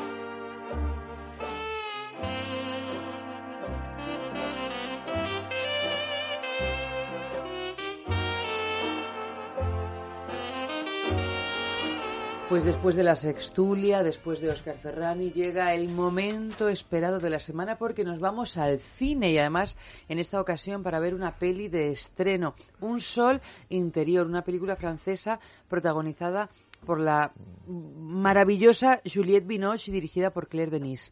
Muy buenas noches, Andrés. Muy buenas. Eh, hacía tiempo que no estaba tan guapa en el cine. ¿eh? Bueno, está, pero, pero guapísima. Está ¿eh? guapísima, siendo Guapísima. su última película. Está muy Guapísima, bien fotografiada. Pero qué Bueno, tela de actriz, personaje, ¿eh? Tela de- no, como actriz ella es grandiosa, pero qué pesadilla de personaje el de Sí, ella, ¿eh? O sea, sí. qué mujer tan obsesionada en encontrar a alguien que la quiera. El amor. Encontrar el amor. Pues la sinopsis de la película. Isabel, que es madre soltera, artista, divorciada, con una hija, busca el amor verdadero, pero solo va encontrando decepciones y qué decepciones, ¿eh? Porque es que yo no sé si es que esto, si esto te pasa, si esto le pasa a una con todas estas decepciones seguidas y además de ese calibre, es que menudo se encuentra, es que es casi dificilísimo encontrar a gente que realmente esté tan tarada o, o no. O no. A lo mejor ya no es tan difícil, estamos todos un poco para allá. Es una adaptación de una novela de Roland Barthes, de Roland Barthes, vamos, el, el famosísimo escritor francés, Fragmentos de un discurso amoroso. Una adaptación muy libre, por otro lado. Sí, imagino. Yo no he leído el libro, pero imagino, porque suele ser eh, lo habitual, ¿no? A la hora de adaptar una, una, una película. A mí me gusta mucho, cuando la vi me gustó mucho la historia eh, que nos cuenta y me gusta mucho, aunque hay momentos en que la odias porque ves venir, eh, vamos, la odias. eh, Bueno, sí, que te parece un personaje detestable. Sí, porque dices, no, es normal, es decir, es que te están dando todas las claves eh, posibles, est- estos energúmenos que te vas encontrando en, en tu camino y eres incapaz de, no sé, de, de reaccionar, de ver a lo que se va a conducir, eh, donde se va a conducir todo esto. A mí me, me pone muy de los nervios en algún momento esta película, porque es verdad que en esa búsqueda del amor, en la que, claro, evidentemente está incluido el sexo, pero en el fondo eh, es lo que menos le importa a ella. O sea, ella lo que quiere es encontrar su gran amor. Entonces ya comienza la película con el, el mayor de los impresentables, este hombre casado que nunca va a dejar a la mujer, que se lo deja muy claro. Pero casado y además millonario y con una mm, un acceso al poder que piensa que es capaz, que cualquier persona que esté a su alrededor está ahí para hacer lo que a él le apetece. Sí, sí, sí. Y ella en un momento dado sí traga con todo eso y le permite todo eso. Le va permitiendo cosas que llega un momento en que ya evidentemente pierde la razón y pierde el sentido y, y tiene que tomar las riendas y decirle, bueno, hasta aquí hemos llegado. Se va a meter en, una- en, en- en otra eh, relación mucho más complicada, ¿no? Que es toda la relación que mantiene con este actor, Con el mm, actor que también está paranoico, más para allá que para absolutamente. acá. Pero volviendo al, al primero, es que el primero, lo peor de todo es que a ella tampoco le satisfacía. No, no, ni sexualmente ni o emocionalmente. sea, que es que te empeñas en algo que tampoco te hace feliz, tampoco te gusta. No, no, lo que no sabemos es por qué está con este hombre, pero tampoco, o sea, tú ves venir por las paranoias, por las cosas que dice el actor, esas conversaciones que ya lo que quiere es ya que la dé un beso, que le haga algo, mm, que- porque luego tiene muchos momentos de comedia, a mí hay momentos en que me hace mucha gracia la, eh, la película, ¿no? Eh, bueno, pues le pasa exactamente igual, porque mm, realmente el otro lo que quiere es un encuentro sexual y a Dios muy buenas, no quiere volver a saber nada, eso sí quiere quedar por encima, quiere darle mil explicaciones y tampoco. El tercero que se encuentra, como pues tampoco es como para tirar cohetes, porque es un, un sin nadie, un sin techo, pero un, un tipo violento y realmente absurdo, eh, porque no, no hay nada que le una. Ella es una, ella es una artista, una buena artista, además eh, celebrada y, y se supone que sin problemas económicos, para cerrar de todas maneras todo ese círculo con el exmarido, que es un buen hombre, pero que no sabe cómo quererla, que es el gran problema. Bueno, y Es además un buen que, hombre, pero que no claro, sabe cómo el- quererla. El, ¿no? exmarido es el mejor de todos los que pululan alrededor de esta pobre sí, mujer. Sí, Salvo, bueno, al final aparece otro que a mí me gusta. sí, eh, es verdad. Y luego hay una conversación final con Depardieu que me parece fantástica, en donde se resume todo un poco De Pardieu Eh, que hace de, de adivino, de, de brujo. De brujo, sí. Pero que de alguna forma da en la clave en el personaje y que todo lo que le cuenta ella se apropia. Yo llego a entender un poco mejor el personaje al final de la película. Es decir, es una persona que según le vas diciendo las cosas, ella se las apropia, ella se las cree, Claro. ella las vive y ella las asume, ¿no? Porque en ese terreno, concretamente en los restos, vemos que es una mujer triunfadora con las ideas muy claras. La hija no aparece en ningún momento porque la tiene fuera. Eh, tal Un para momentito aparece en el coche así, sí, pero vamos, pero no, cosa- no le quiere dar mucha mucha importancia. Pobre hija, la verdad, porque es que Sí, ni porque- bola le daba la madre. Claro, porque si no, nos tendría que haber contado toda la relación con la hija, que, que esa es otra historia, otra película. Pero todo, todo ese final con asentamientos de ella, con cómo le va cambiando otra vez toda la mente y tal, dices, no, va a volver a empezar otra vez desde el principio, va a volver a hacer otra vez lo mismo. O sea, mm, porque no tiene remedio. No tiene remedio. Y porque en realidad es de esta gente que eh, ella solo escucha lo que quiere oír. El brujo le va diciendo lo que él cree que ella debería hacer, teniendo en cuenta su obsesión incontrolable Con el amor. con, con el amor y sobre todo con encontrar a alguien, aunque no termine de gustarle mucho. Y entonces él le decía, pues lo del sol interior, que tienes que encontrar el verdadero sol interior. Pero a ella lo único que le importa son datos concretos. Oye, pero este va a volver, este no va a volver. ¿Qué pasamos con este? ¿Qué hacemos con el otro? Claro. O sea, Eh, nada. nada. Que esta alta filosofía de la que le habla el brujo a ella le parece Sí. palabras vacías. No, pero yo voy a tener novio, no, aparte de mi sol interior. Es, ella quiere encontrar a alguien físico, alguien que la quiera, alguien que tal. Pero está claro que no sabe elegir y que confunde todas las señales, todas. Es verdad que afortunadamente tiene momentos de reacción eh, y esos momentos de reacción le hacen salir de un pozo sin, sin abismos, como es la secuencia en la que se vuelve a presentar el, el hombre de negocios, por llamarlo así, el primer eh, personaje con ese ramo de flores, con toda la prepotencia del mundo de y flores, dando por hecho Eso debe de costar 30.000 euros, poco más. y, dando menos. por hecho mm, que va a volver con él, cuando él quiera, cuando saque los dedos. Bueno, por supuesto, porque es que este hombre es un hombre tan poderoso que está acostumbrado a que el resto de la gente haga lo que a él le apetece. Si quiere una, bueno, el momento en el que están al principio de la película en un bar tomando una copa y este tío le está hablando al camarero como si fuera un vasallo de la más baja estirpe. Sí, sí, sí. No, porque quiere que la botella se la lleve ya, quiere él abrir la botella, quiere mm, dos centímetros de, y no vale dos y medio, vale dos centímetros de, de No, pero perrier en sobre el todo vaso. el desprecio con que, con que lo trata, que a ella sí, eso le saca un poco de. Bueno, de normal, es que a cualquier persona que esté en sus cabales. Claro, porque ella, eh, ella intenta ser una mujer luego bastante racional, porque en la vida paralela, como digo yo, la vida que no tiene con el amor es una mujer muy racionalizada, tiene muy claro lo que quiere, lo que no quiere, hasta dónde quiere llegar, eso lo tiene todo muy claro. Pero chica, en cuanto está con un señor, pierde totalmente Sí. eh, la Se razón. convierte en una alfombra. Claro, o sea, cómo es toda la cena, coñazo, perdón por la expresión, pero es así, que le da el, el actor. Es que es un coñazo. Actor, tela con el actor, El- ¿eh? este señor que no sabe El por dónde va ni por dónde no viene, por dónde va, por dónde no viene. Claro, y ella lo que está deseando es, es acostarse con él. Y para eso tiene que aguantar toda una noche in- interminable, ¿no? Para luego acabar absolutamente en la más absoluta de las nadas. Y luego encima, como tú dices, no disfruta sexualmente normalmente de esas de esas relaciones. Ya el, la primera secuencia que empieza empieza con un- con un desnudo de Juliette eh, sí, pero bueno, eh, Sí, pero que comienza cama, con un ¿no? acto de amor y tal, haciendo el amor. Eh, es una secuencia hasta dolorosa. Porque Que tiene ella, tan poca alma todo eso. claro, o sea, sin alma, que está muy bien hecha por otra parte, sí. muy bien coreografiada y sobre todo muy bien interpretada por parte de los dos, pero especialmente por ella, ¿no? Que es que, bueno, da igual, tú terminas a ti, pero, o sea, pero esto ya no... Y, se arrepiente en el mismo momento de terminar de, de seguir manteniendo algo que no existe. Y cuando ya oímos la conversación en el bar, que, en la que tú hacías referencia con el camarero, en la que le dice esas barbaridades que la dice, auténticas barbaridades de la mujer, lo que ella significa y tal, dice, pero ¿qué hace esta, esta buena señora que está de buen ver? es una mujer, insisto, inteligente, que es guapa, Sí. que es atractiva, que vale mil veces más que él, y que es un mero trofeo para este señor hasta que se aburra y encuentre, y encuentre otra. Otra que puede ser cualquiera, porque con dinero puede ser absolutamente cualquiera, que no es lo que la atrae precisamente a ella de él, el dinero ni el poder. ¿Qué es lo que la atrae de él? No lo sabemos tampoco, mm, porque no nos, no, no nos explica qué es lo que le atrae de cada personaje. Y eso es lo que a mí me ponía nervioso por parte de él hasta que llegas al final y ves que es una mujer que no, no tiene un principio claro de lo que quiere. Quiere estar con alguien, nada más. Nada más. Y para eso tiene que probar y se, se convierte en una auténtica adolescente de 15 años, en la Sí, que va probando probar, distintos Otra amores. cosa no le podemos decir, pero probar mm, sí que Prueba. prueba, ¿eh? Madre mía. Lo vemos donde lo vemos. Imagínate su vida anterior. Claro, la vemos donde la vemos.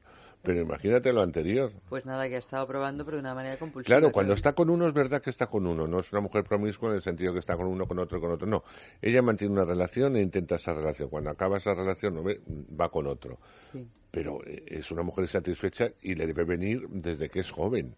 No es algo mm, premeditado ni, inmediato, ¿no? Bueno, es una cosa también que nos han metido mucho en la cabeza, ¿no? Tanto a los hombres como a las mujeres, pero yo creo que principalmente a las mujeres, que el gran deseo de nuestra vida tiene que ser, pues, encontrar una pareja, formar una familia. Yo me acuerdo hasta en la serie Friends, cuando ellas hacían, gastaban esta broma, ¿no? De que se querían casar, pero en el fondo ahí estaba el, eh, el subtexto, ¿no? De que para cualquiera de ellas tres, sobre todo para el personaje de Jennifer Aniston y de la otra, la morena, que no me acuerdo muy bien cómo se llama, Sí. de, de Friends, la que hacía el papel de Mónica, ellas lo que querían era casarse y se compraban el vestido de novia no sé cuantísimo tiempo antes de encontrar pareja. Otra serie como Sexo en Nueva York, donde supuestamente ellas son unas mujeres liberadas, mentira y gorda. Todo el fin Lo que quieren es casarse realmente. Y además las películas que se han hecho, creo que la primera era que ella se casaba, ¿no? Sí. Ella, Sarah Jessica Parker, Mm. se casaba y por fin, ay, sí, yo es que soy muy liberada, pero en el momento en que pueda dejar de serlo, qué a gusto me quedo, ¿no? Porque es que ser una mujer liberada es un aburrimiento.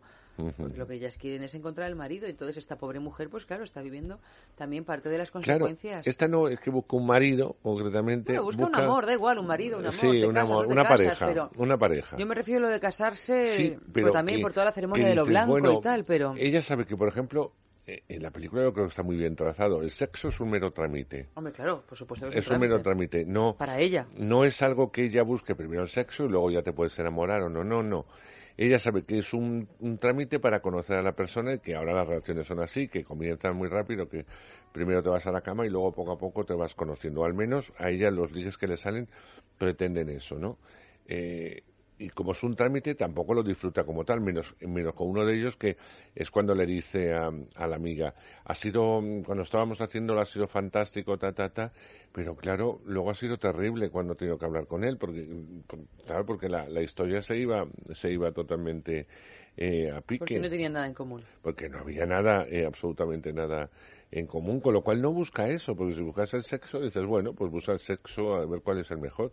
No, ella busca al hombre perfecto, pero busca imperfectos totales, ¿no? Absolutamente totales. Y claro, no tiene, tiene la ansiedad típica de cuando estamos en ese momento de ceguera, ¿no? Que pensamos que, neces- bueno, más que pensamos, sentimos que necesitamos a alguien que nos salve, ¿no? De esta angustia que nos genera la vida. Mm. Una vida llena de vacío, ¿no? Sí, Por sí. eso cuando llega un momento de su vida que se encuentra con alguien que tiene un punto de serenidad que ella desconoce, la, la bloquea, ¿no? Y me imagino que decide recurrir a un brujo porque dice, o sea, esto, esto qué es, ¿no? Esto sí, esto me, me ha descolocado. Claro, ¿esto qué es? O sea, no entra que- dentro de los cánones. Claro, que me dice que sí, que le gusto, que le intereso, que tal, pero que se va porque tiene que... O sea, ¿esto qué quiere decir? Si cuando vuelva estás aquí, pues vamos a ver, o sea, estas prisas de lo quiero ya, que es una cosa también muy nuestra, no esta de la inmediatez, porque voy a esperar yo por algo que quiero ya, cuando estamos ya acostumbrados a pagar cosas con el móvil, o sea, todo, todo. Todo es absolutamente inmediato Sí, porque las relaciones no van a ser así Claro, también. le descoloca esa relación final que por otro lado no la desarrolla y es la mejor. Y es la mejor, Ahora claro. que tampoco No estamos si la seguros desarrolla que no ella desarrolla, eh, claro, porque- no sabemos muy bien qué va a hacer esta señora en el momento Hombre, que va a como no cambie un poco, probablemente él no pueda con ella, no la pueda soportar, No. porque, claro, ella necesita, pues eso, el, el, el ipso facto, que él no el isofacto ofrecerle. y, y una tensión desmesurada que si no consigue no, no sabe sobrellevar. E- Es un, es un personaje muy complejo. Yo no sé cómo será la novela, eh, imagino que muy libre como tú dices, pero imagino que puedes profundizar en el pensamiento, cosa que en el cine es muy complicado. Hombre, ¿no? el- la literatura de, de Roland Barthes es una literatura que mm, reflexiona de una manera muy mm, con, con pocas palabras. O sea, él, él tiene una, además un libro que es las, la correspondencia que mantuvo mm, con sus propias reflexiones más que con su propia madre cuando su madre murió y entonces él se dedicó a, a poner en papel todas las cosas que se le habían ido ocurriendo sobre su madre y son a veces aforismos, a veces ideas, relatos cortos, pensamientos al fin y al cabo, pero muy sesudos todos. Y además Roland Barthes es un hombre, fue un hombre que, bueno, pues que tuvo su gran patología, ¿no? También esa relación con la madre, esa soledad, esa relación con el arte y sobre todo esa intelectualidad llevada a, a, bueno, prácticamente a la sapiencia. Porque eh, fue un, un escritor que supo de mil cosas, escribió uno de los mejores tratados que hay sobre fotografía, eh, bueno, sobre un montón de cosas, ¿no? O sea que estos es muy interesante fragmentos de un discurso amoroso. Lo que pasa es que si alguien se lee el libro pensando que se va a encontrar una novela de esas que te atrapan porque ese es medio thriller, que no, no va a encontrarse con eso, se va a encontrar más con, con una serie de retazos y de pensamientos acerca de un discurso amoroso, ¿no? Acerca de qué significa el amor. Un hombre, Roland Barthes, que vivió con su madre prácticamente toda su vida. Sí, sí, sí. O sí. sea que... que, que desarrolló el amor, por otro lado, a lo mejor muy distinto al, al de pareja, ¿no? Sintió Sí, sí, y me imagino que tendría sus contradicciones, ¿no? Yo creo que, no lo sé, bueno, esto ya cada cual, pero, pero yo supongo que en esta adaptación de la película pues han querido reflejar determinado, la, la frustración, la ansiedad y determinados momentos cuando sientes que pues que te tiene que salvar alguien, ¿no? Esto del amor como una especie de salvavidas inexistente, porque es que no te salva de nada, claro, sobre todo cuando lo buscas más como un ansiolítico que como algo real, que como una pradera, ¿no? A la que irte a pasear. No, es como algo que te tiene que calmar ese vacío que tú no sabes cómo llenar, ¿no? A mí me gusta mucho la directora Claire y eh, cómo le ha dado a esta película que podía haber sido casi una tragedia griega en, en Mm. muchos momentos, cómo le ha dado ese aire, intentar darle ese aire de naturalidad e incluso de humor, de un humor muy soterrado, o un humor muy negro, como tú quieras llamarlo, para que haya muchos momentos de respiro y el espectador pueda reírse. A mí me gusta eso. ¿eh? Sí, porque además tiene un tiempo lento, bastante lento la película en algunas ocasiones. O sea que o le metes un poquito de humor o, y porque está, por supuesto, comandado por esa grandísima Juliette Binoche, pero aún Sí. así es una película de paciencia. Sí, a mí me gusta mucho eh, la Vinos porque es una mujer que se entrega mucho cuando coge películas como esta, ahora interviene el cine americano, es lo que hay, ¿no? Pero cuando coge películas como esta o elige papeles femeninos, ella sabe llevárselos muy a su terreno, trabajándolos desde otras perspectivas, porque la Vinos de aquí, por, por ejemplo, ya que tratamos la película que hizo con Isabel Coixet, no tiene nada que ver en cuanto a personajes y formas, pero sí ella... Nadie quiere la noche. Exacto, nadie quiere la noche, pero es verdad que ella eh, sabe cómo reencarnarse en ese personaje y le da vida, le da luz, porque es una actriz con mucha luz. Yo no sé por qué, pero es una, una actriz que tiene mucha luz, incluso en las películas más oscuras. Es una mujer que brilla eh, por sí misma. Y me gusta mucho cómo entiende a esta mujer y cómo intenta que el espectador, de alguna forma, la intente entender, valga la redundancia, y la intente querer. Cosa que, en mi caso al menos, me resulta difícil. Difícil Sí, de entender. Es, y es que una, una persona tan desequilibrada nos cuesta. O sea, todo lo que tenga que ver con, llamémosle, enfermedades mentales o desequilibrios bien arraigados, nos genera, probablemente como proyectamos a modo espejo, Mm. eh, nos genera cierta repulsión. Pero tú fíjate que la película acaba con un adivino, Mm. que por cierto está magistral de Pardier. Magistral e inmenso, Bueno, porque sí, mm, yo creo que lo tienen que grabar cu- cuatro metros, Pues con sí. una distancia de cuatro metros con respecto a la cámara, porque es que yo creo que no cabe No en la cabe, cámara. Está inmenso, pero bueno. Pero sí es verdad que esta mujer a lo largo de, de toda esta historia no se plantea en ningún momento acudir a un psicoanalista, No, no, no. porque piensa... eh, A ninguna terapia ella- psicológica, no. Ella claro que ella no tiene ningún problema psicológico, es decir, los que encuentran en su vida, que los tienen todos, pero claro, hay un problema fundamental. ¿Por qué eliges a lo más impresentable que se te cruza en el camino? Y cuando sale alguien más o menos normal, eso lo desequilibra y en vez de ir a un psicoanalista, que sería cerrar la película de alguna forma de- en un tono más natural, se va a un adivino. Como tú dices, para que le digas sí o no, venga, pues Claro. con esto, no voy a lo novio, rápido, no. lo rápido. Lo rápido. Que el, el psicoanálisis o cualquier otra terapia es mucho más lento. Vamos a escuchar un, un corte de la peli. Volví con él y me sentía tan feliz, me sentía tan afortunada, creía que mi vida era extraordinaria. Pero al día siguiente pensaba justo lo contrario. Veo que va a volver a verlo. Te admiro. Me encantas, pero tengo una mujer extraordinaria. Pensaba que era un cabrón y me excitaba. Y habrá otros. Debes saberlo ya. ¿En serio? Sí. Llevo muy mal el día a día. Puede que yo lleve mal la rutina. ¿El día a día? ¿Qué significa? Es como si cargara con un peso. ya. Quizá porque con mi mujer no estoy bien. Ajá. Acabo de llegar de Brasil y estoy loco por acostarnos. Eres repugnante. No deberíamos haberlo hecho. Lo hemos estropeado. Si hubiera pasado algo, habría sido después. Y a mí me gusta el antes, todo antes. No deberíamos vernos. Nunca. At last,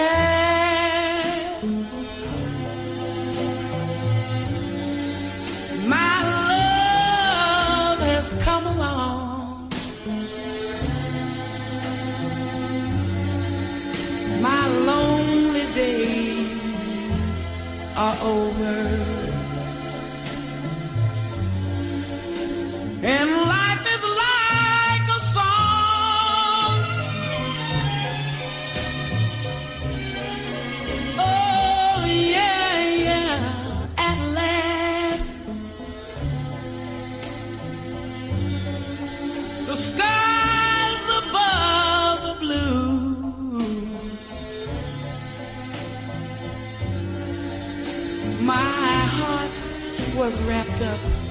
Clover.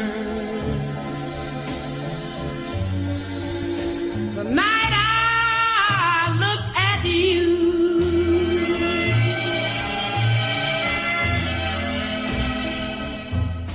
I found a dream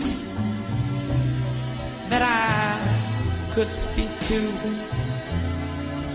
A dream that I can call. I found a thrill to press my cheek to.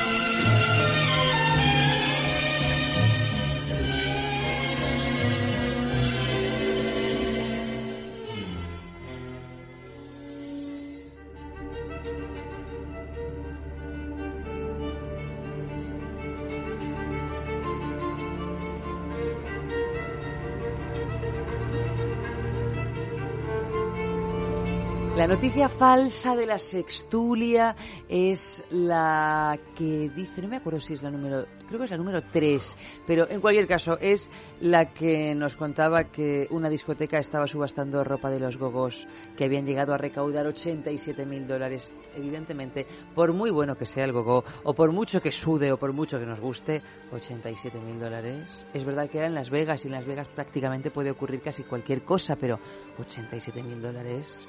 En fin, bueno, pues esa era la noticia falsa. Recordad que podéis ganar un super diamante vibrador de Bijou Indiscret, o sea que participad en nuestras redes sociales, es sexo o en nuestro Twitter, arroba es sexo radio, diciendo cuál es la noticia falsa. Espero que lo hayáis dicho antes de que yo os haya desvelado la sorpresa. Y bueno, suerte en el sorteo de Bijou. Mucha suerte.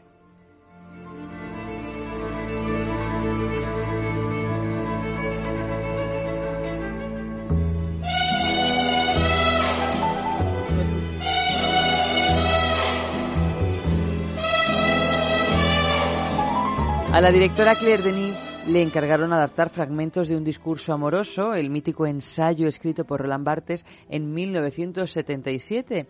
Y el resultado es no solo una de las películas más logradas y accesibles de su carrera, sino también el material perfecto para una actuación antológica de Juliette Binoche en el papel de Isabel.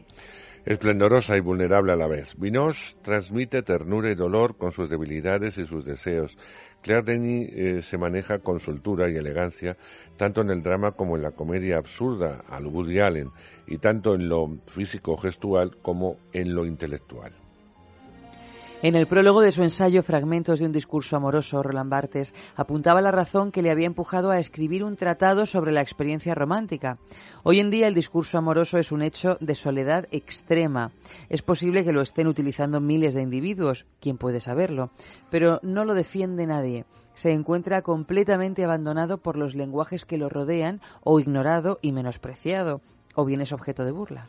Parece oportuno poner en relación las palabras de Barthes con el tiempo presente, una época saturada por las, eh, los homoteconos con forma de corazón, una época en que las películas de Philippe Garrel son acusadas una y otra vez de pecar de un exceso de ingenuidad. Por contra, también vivimos en el tiempo de las películas de Hong Sang-soo, con su perpetuo devaneo por los pliegues y repliegues del discurso romántico, un espacio creativo en el que ahora se adentra la directora francesa más importante de nuestro tiempo, que es Claire Denis. Mucho más habladas de lo que es habitual en Denis, las escenas de encuentros y desencuentros acaban componiendo un collage de amoríos escindidos. Y no es solo que las parejas se rompan por los reclamos del personaje de Binoche. Algunos reclamos son comprensibles, otros absolutamente neuróticos, propios de la cara más absurda del cine de Woody Allen, sino que esa escisión procede de la propia estructura de la película. Cabe destacar la arriesgada apuesta de Denis por explorar un registro humorístico muy apoyado en la disección entre sátira y surrealista de las costumbres bohemias y burguesas con Luis Buñuel en el horizonte, así como en el trabajo de Vinoche. Nadie como ella sabe disolver la gravedad de una escena rompiendo a reír como si no existiera un mañana. Denis se divierte mostrándolo a los amantes hablando en bucle, sin escucharse el uno al otro, ocultando sus verdaderas intenciones o simplemente incapaces de expresarlas. Aquí es donde reaparece la sombra de Hong Sang-soo. El coreano pondría feliz su rúbrica al súbito cambio de perspectiva que por unos momentos deja a la omnipresente Vinoche fuera de campo y permite la entrada en escena de un colosal, en todos los sentidos de la palabra, Gerard Depardieu. Un solo interior es una rareza, por varios motivos. Tiene a una Juliette Binoche completamente desconocida, no porque la actriz del paciente inglés muestre una transformación exterior, sino porque se la pasa lloriqueando toda la película.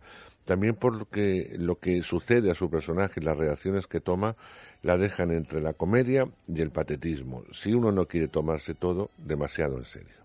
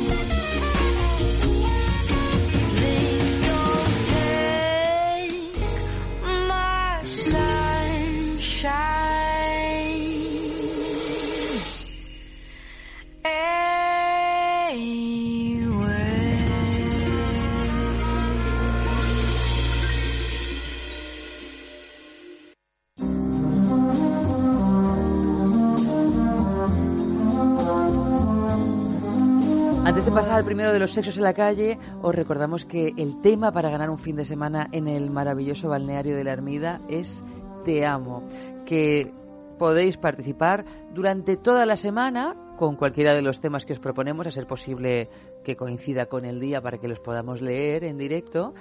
Y en cualquier caso, aunque no leamos vuestros mensajes, todos los que escribáis participáis en este sorteo de un fin de semana para dos personas una vez al mes en régimen de alojamiento y desayuno en ese balneario de la Ermida que de verdad a esta mujer, a Juliette Binoche, la protagonista del Sol Interior, le vendría también darse un cuidarse un poquito, Ay, cuidarse sí, un poquito por dentro y por fuera. Un buen tratamiento que no se lo da en toda la película, No, no, no, no, ya que por dentro le Está cuesta más cuidarse, pues por lo menos vete a unas aguas termales. Pues sí, algo. Que algo bueno te hará. Sí, relajarte. Relajarte. Hemos preguntado en el primero de los sexos en la calle, ¿quién busca el amor encuentra la decepción?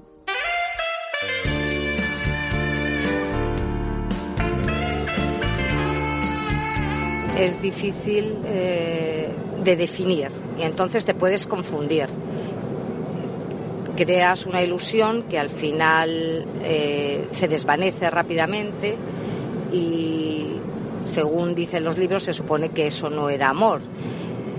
Entonces, bueno, conviene, como en todo, el amor, la amistad, eh, mm, verlo de diferentes formas. Puede ser un amor bonito de verano, que dura muy poco, puede ser un amor más, eh, pues, que dure más en el tiempo. Y, eh, en definitiva, yo creo en el amor eterno, pero se va transformando.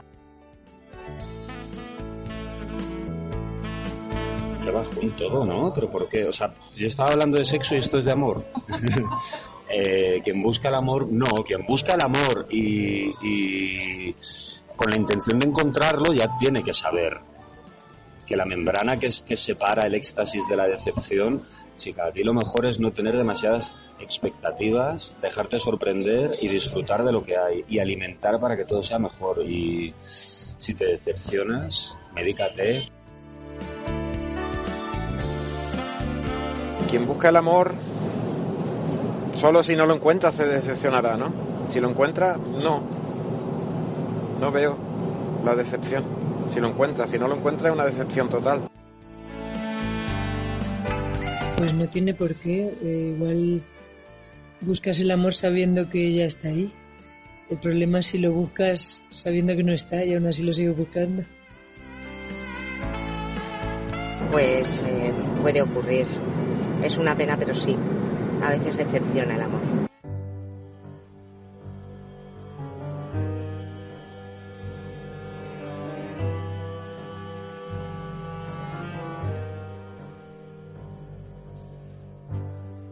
Maybe this time I'll be lucky.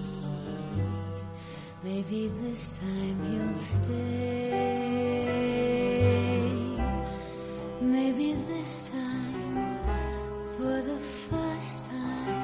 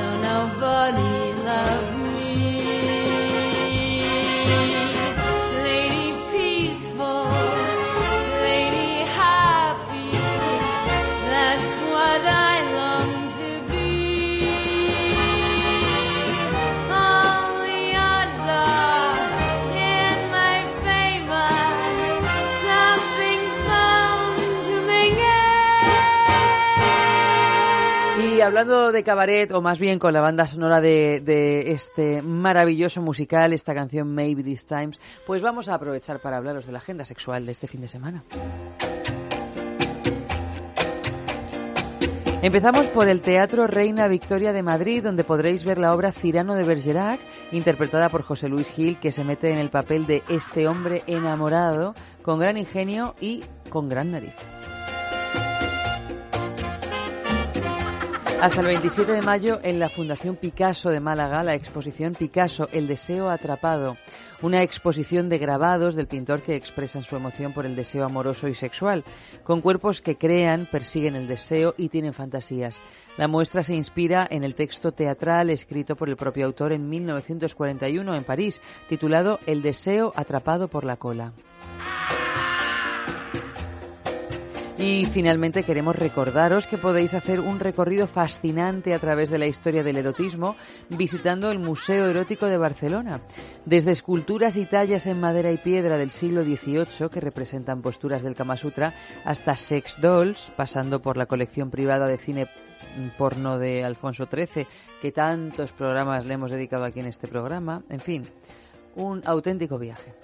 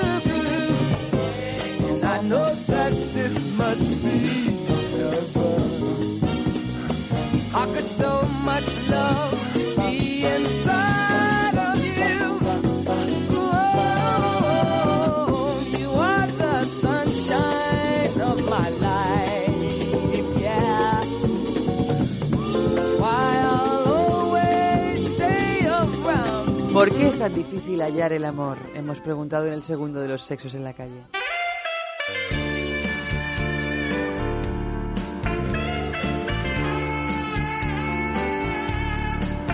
Yo qué sé, yo creo que si una misma se cultiva el amor a sí misma y a lo que tiene cerca, pues es fácil que surjan otro tipo de amores.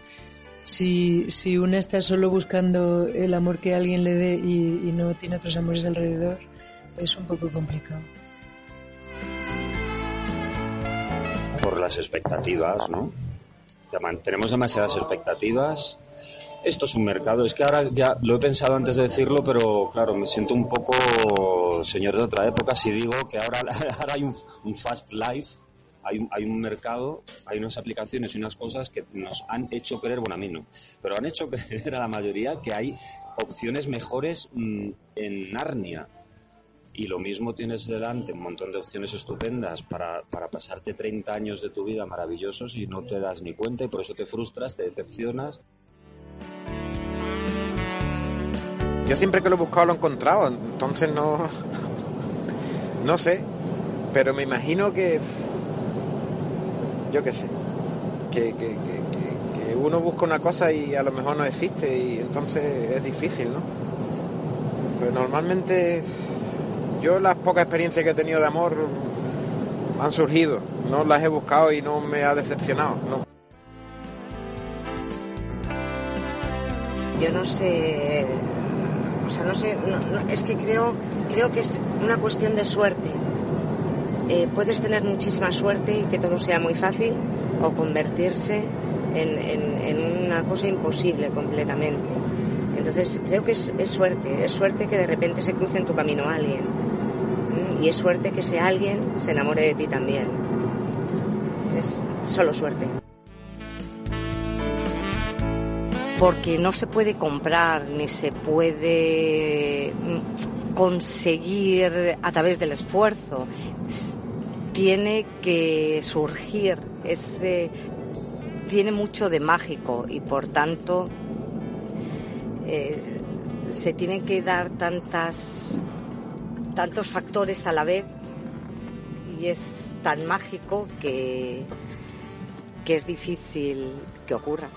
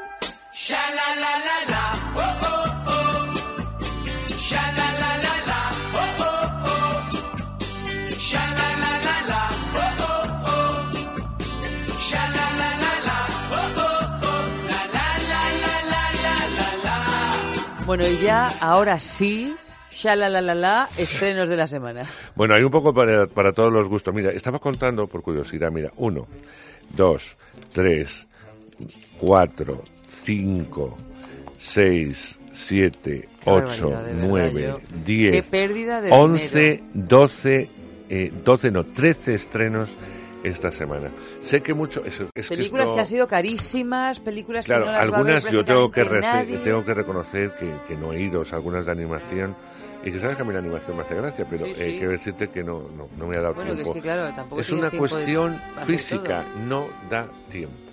No da tiempo a verlas. Y el espectador no da tiempo a que se entere que están, porque si cada semana tenemos que ver 8, 9, 10 películas que se estrenan, significa que películas que podían tener una cierta continuidad, si la dejasen respirar, pues eh, la gente se daría cuenta de, oye, no te pierdas tal película, irías a verla, pero el problema Que es que no con hay, esta no- no- no cantidad de, de estreno no- no hay posibilidad. Y hablamos de ciudades como la que vivimos tanto Eva como yo, que es Madrid, eh, imaginaros en ciudades como eh, de la que provengo, que es Valencia, donde sí hay 11 salas, es decir, 11 pantallas, que está muy bien por una ciudad pequeña, pero es que en 11 pantallas no se ve ni un 30% de lo que se estrena cada semana. Porque es así. Eh, y cuando tenga un cierto Ni esto, un 30%, tú Claro, fíjate. ni un 30%. O sea, es que yo Eh, pienso llega. lo que cuesta hacer cada una de las películas estas que no tienen Claro. prácticamente posibilidad de visionarse No, no, porque y que, que, y que esos tendríamos... que, y son millones y que de los euros propios dólares de distribuidores se tendrían que sentar y, y- y decir, vamos a ver, hay una serie de, de- Les ha ahora por estrenar todo el cine francés. Hay estupendas películas francesas, estupendas, que me parecen muy bien. Pero no puede estar todo el cine francés, porque también traemos mucha tontería, mucha... Esas cosas bazopias que hacen eh, ellos de, comedias eh, que no van a ningún lado y que son bastante malas y muy, muy francesas, déjaselas al mercado francés, pero no las traigas aquí porque estás quitando mejor a espectadores que merecen la pena porque no van a ir a verlas. Es que está claro que no van a funcionar. Y luego vienen películas a priori de mucho presupuesto que eh, ocupan multitud de salas. Por cierto, felicitar a la película española de Javier Paiser, eh, Campeones, se ha convertido en el número uno en taquilla. Eh, me alegra un Pues yo he montón. visto, eh, bueno, hoy no, cuando estuve viendo un sol... Eh, La vida un sol interior. interior El sol interior, sí. el sol interior, he visto una especie de tráiler. Hola, soy eh, Javier Gutiérrez Sí. y soy el director de no sé qué. Javier sí. No, Ah, no. Javier Gutiérrez, El- el el, actor. director de- del equipo, ¿no? Eh, bueno, voy a- voy a contar una anécdota porque me hizo muchísima gracia. La película es fantástica, yo os la recomiendo. Pero eh, leyendo la crítica de, de Bollero en El País, eh, que a mí, me, al igual que a él, eh, nos gustó, yo lo dije, campeones, él hace una crítica, además, eh, muy especial, porque habla bien de la película y tal, y eh, cuando, como también es comentarista en radio, en la SER concretamente, pues eh, está hablando de, de la película, de tal, y en un momento dado dice, eh, lo que más me convence es que gran parte del, del equipo, que bien caracteriz- caracterizado está y que bien hacen de, de, em, bueno, pues de impedidos físicos, ¿no? Psíquicos. Y entonces se produce una carcajada general. Él no sabe que se ríe, se pone muy serio, dice, ¿por qué os reís? O sea, están- no se lo habéis visto, pero están estupendos haciendo eh, de este tipo de personaje. Le dice, ¿de verdad estás hablando en serio? Es que no están haciendo el personaje, es que son impedidos eh, psíquicos. No discapacitados psíquicos, no, es- no están disfrazados, es que son discapacitados. Y dice, con lo cual, primero mi error, mis neuronas que ya no funcionan, debe ser la edad, pero que encima es un punto más a favor de la película de Pero Fraser como porque pudo están- pensar que eran actores característicos. pues no lo sé, porque algunos no tienen, o sea, hay algunos que tienen algún rasgo de discapacitados, como hay algunos con enfermedad de Down, etcétera, pero otros no. Entonces, se puede, evi- evidentemente, un actor eh, puede hacer Claro, un claro. discapacitado eh, mental, pero el, el mérito de la película es que han trabajado con discapacitados reales. Claro, sabes que, que a algunos se les nota en el deje a la hora de hablar, Sí, o sea, claro, pero, claro, un actor lo de puede, los un actor, Down, pues, un actor lo puede hacer, otra cosa es el síndrome de Down, pero los demás discapacitados los puede interpretar un actor y él, bueno, como puede trabajar con actores desconocidos, pues pensaba que eran actores. En fin, que dicho esto, es una medalla más para Fraser, es decir, de lo bien que están eh, dirigidos. Así que me alegra mucho porque la película de Spielberg cae, solamente aguanta una semana. ¿Qué me dices? ¿Una En- semana En número uno, quiero decir. Ah, vale, vale, vale. Pensaba que ya habían quitado el taquí de No, no, no, pero que número una superproducción como esta, pues para que veas que una película mucho menor, etcétera, eh, bueno, pues hace A veces que puede hacer cosas grandes. puede hacer cosas grandes.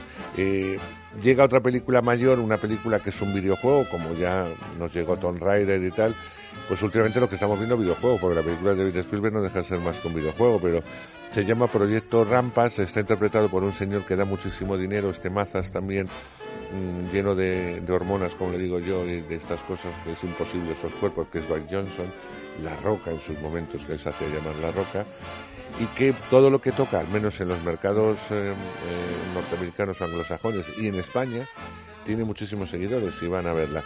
El secreto de él es que haciendo películas de acción puras y duras, tiene muchos momentos de humor y eso hace que sabe, sabe reírse de él mismo y del personaje. Y eso le dota de algo característico y algo que gusta mucho a sus fans. En este caso cogen un juego que yo no conozco, que se llama igual, Proyecto Rampa, es un videojuego, como os digo. Él interpreta a Davis, que es un especialista en primates de reconocido prestigio que mantiene un vínculo muy importante con un gorila gigante eh, blanco que es albino y que tiene nombre porque se llama George, ¿no? Es un animal que posee una inteligencia extraordinaria y al que lleva cuidando pues desde que era un bebé. Cuando este gorila es víctima de una peligrosa modificación genética, su ADN mutuará rápidamente y de manera incontrolada, que es lo que te estoy diciendo, que se pone eh, gigante. Pues entonces es cuando este hombre, eh, o sea, cuando crece de forma excepcional y se convierte en ese monstruo violento, eh, hace que no solamente esté fuera de control, eh, sino que una serie de animales que están a tu alrededor también han mutado y también se convierten en, en auténticos eh, monstruos, con lo cual, eh, ¿qué tiene que hacer? Pues eh, están destruyendo el mundo, ¿qué tiene que hacer? Salvar al mundo, averiguar cómo parar todo esto y él es el único que es capaz de frenarlo. Ya está. Bueno, pues oye. Nada nuevo bajo el sol. Nada nuevo bajo el sol, nunca. Pero bueno, pues muy bien hecha, muy entretenida y, muy cara, muy cara. Yo ya estoy obsesionada con el dinero de las películas que se estrenan y no se ven. Bueno, hay una película francesa, Ah, sí, sí, sí, película francesa, El buen maestro. Ya la hemos Vi el visto. tráiler cuando un buen... Eh, ¿Sabes qué pasa? Hemos visto Rebelión en las aulas, por ponerte un ejemplo, eh, que está muy característico. Hemos visto muchas Mentes películas. criminales, yo creo que era también, otra película sí. de Rebelión en las de aulas. profesores redentores, de alguna forma. Esta está muy bien hecha, está muy La bien Clase interpretada. fue otra La película Clase. francesa. La clase tenía mucho clase, más, más mucho más enjundia sí, sí, esta. pero también era un poco de... Sí, pero representaba cómo eran los, eh, sí, los alumnos y tal. En este caso, eh, el profesor del que, del que habla, o el maestro del que habla en la película, es un profesor que proviene de un, de un colegio de élite francés, de un colegio bueno de pago, de estos tal, es un profesor magnífico y tal.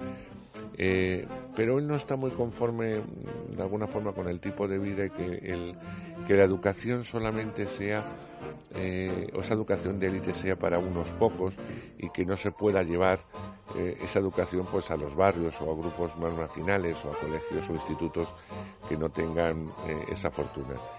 Y entonces va a entrar, va a formar parte de un experimento al cual no se puede negar después de ser un valedor de esto, en el que durante un curso va a pasar a uno de estos colegios totalmente marginales donde eh, todos los eh, alumnos son problemáticos, donde no prestan atención, donde nada es importante, eh, o la educación es sacar un título como sea, irse ya del cole o abandonar eh, ni siquiera con los estudios elementales, bueno, pues va a parar allí.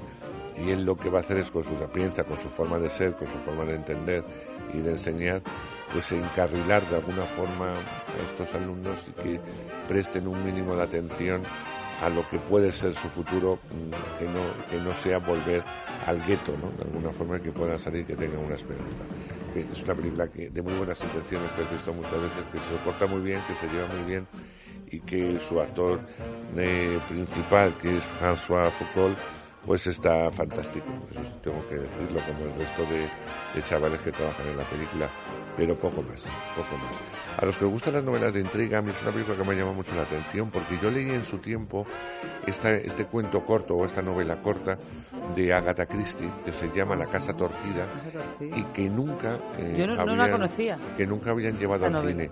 La novela me apasionó porque tiene uno de los finales más arriesgados, más arriesgados de, de- yo he leído mucho a Agatha Christie porque me libera mucho de, de la eh, bibliografía de, de Agatha Christie. Entonces cuando vi que se hacía la película me llamó la atención. No llega a la escritura de Agatha Christie, pero la verdad es que se ve muy bien. O sea, ver a Cristina Hendricks, que ya sabéis que es esa mujer opulenta de Mad Men, eh, ver a Terence Que no hace mucho cine ella. no, hace poquito, pero bueno, es muy buena actriz. Está Gillian Anderson, ya sabéis, la de Expediente X, que es una, actriz- una actriz fantástica. Está Glenn Close, que hacía mucho que no la veía. En fin, en esta, eh, pues en este asesinato, eh, que un, eh, un personaje como un, eh, un inspector que va a descubrir eh, el asesino es, yo creo que ella pretendió dejar a Miss Marple y dejar a Hércules Poirot y crear un nuevo personaje más joven, más caballero, más tal, y no le salió bien, o al menos el público eh, quiso que volviese a Miss Marple y que volviese a Poirot en sus historias de inspectores, ¿no? Pero bueno, lo hace totalmente distinto, así que a los amantes de, de Agatha Christie no deben perderse la casa torcida. Pues nada, hasta ahí los estrenos de, de la Perdón por la semana. tos, pero es que llevo un catarro arrastrado que no hay forma humana. Es que esta semana nos ha hecho un frío aquí en Madrid y me parece que en toda la península están viviendo exactamente lo mismo. Que es que, mira, decía eh, hoy una amiga que yo no sé si esto ya se ha dicho, porque como yo no tengo WhatsApp no me entero de estas bromas, pero decía, no, pero si circula por WhatsApp desde hace tiempo, pero ahí me ha hecho una gracia. Decía, a mí que me avisen, porque si este año no va a venir el verano, yo no me pongo a dieta, ¿eh? También es verdad.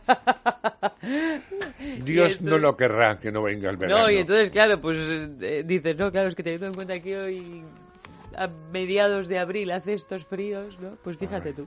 En fin, bueno, Andrés, Que un placer, ¿eh? hasta la semana que viene. Y a todos vosotros lo mismo. Hasta la semana que viene, el lunes, volvemos aquí con Es Sexo de doce y media a 3 de la madrugada, de lunes a jueves. Que paséis muy buen fin de semana. Amalio Varela a los mandos técnicos. Y hasta el lunes, lo dicho.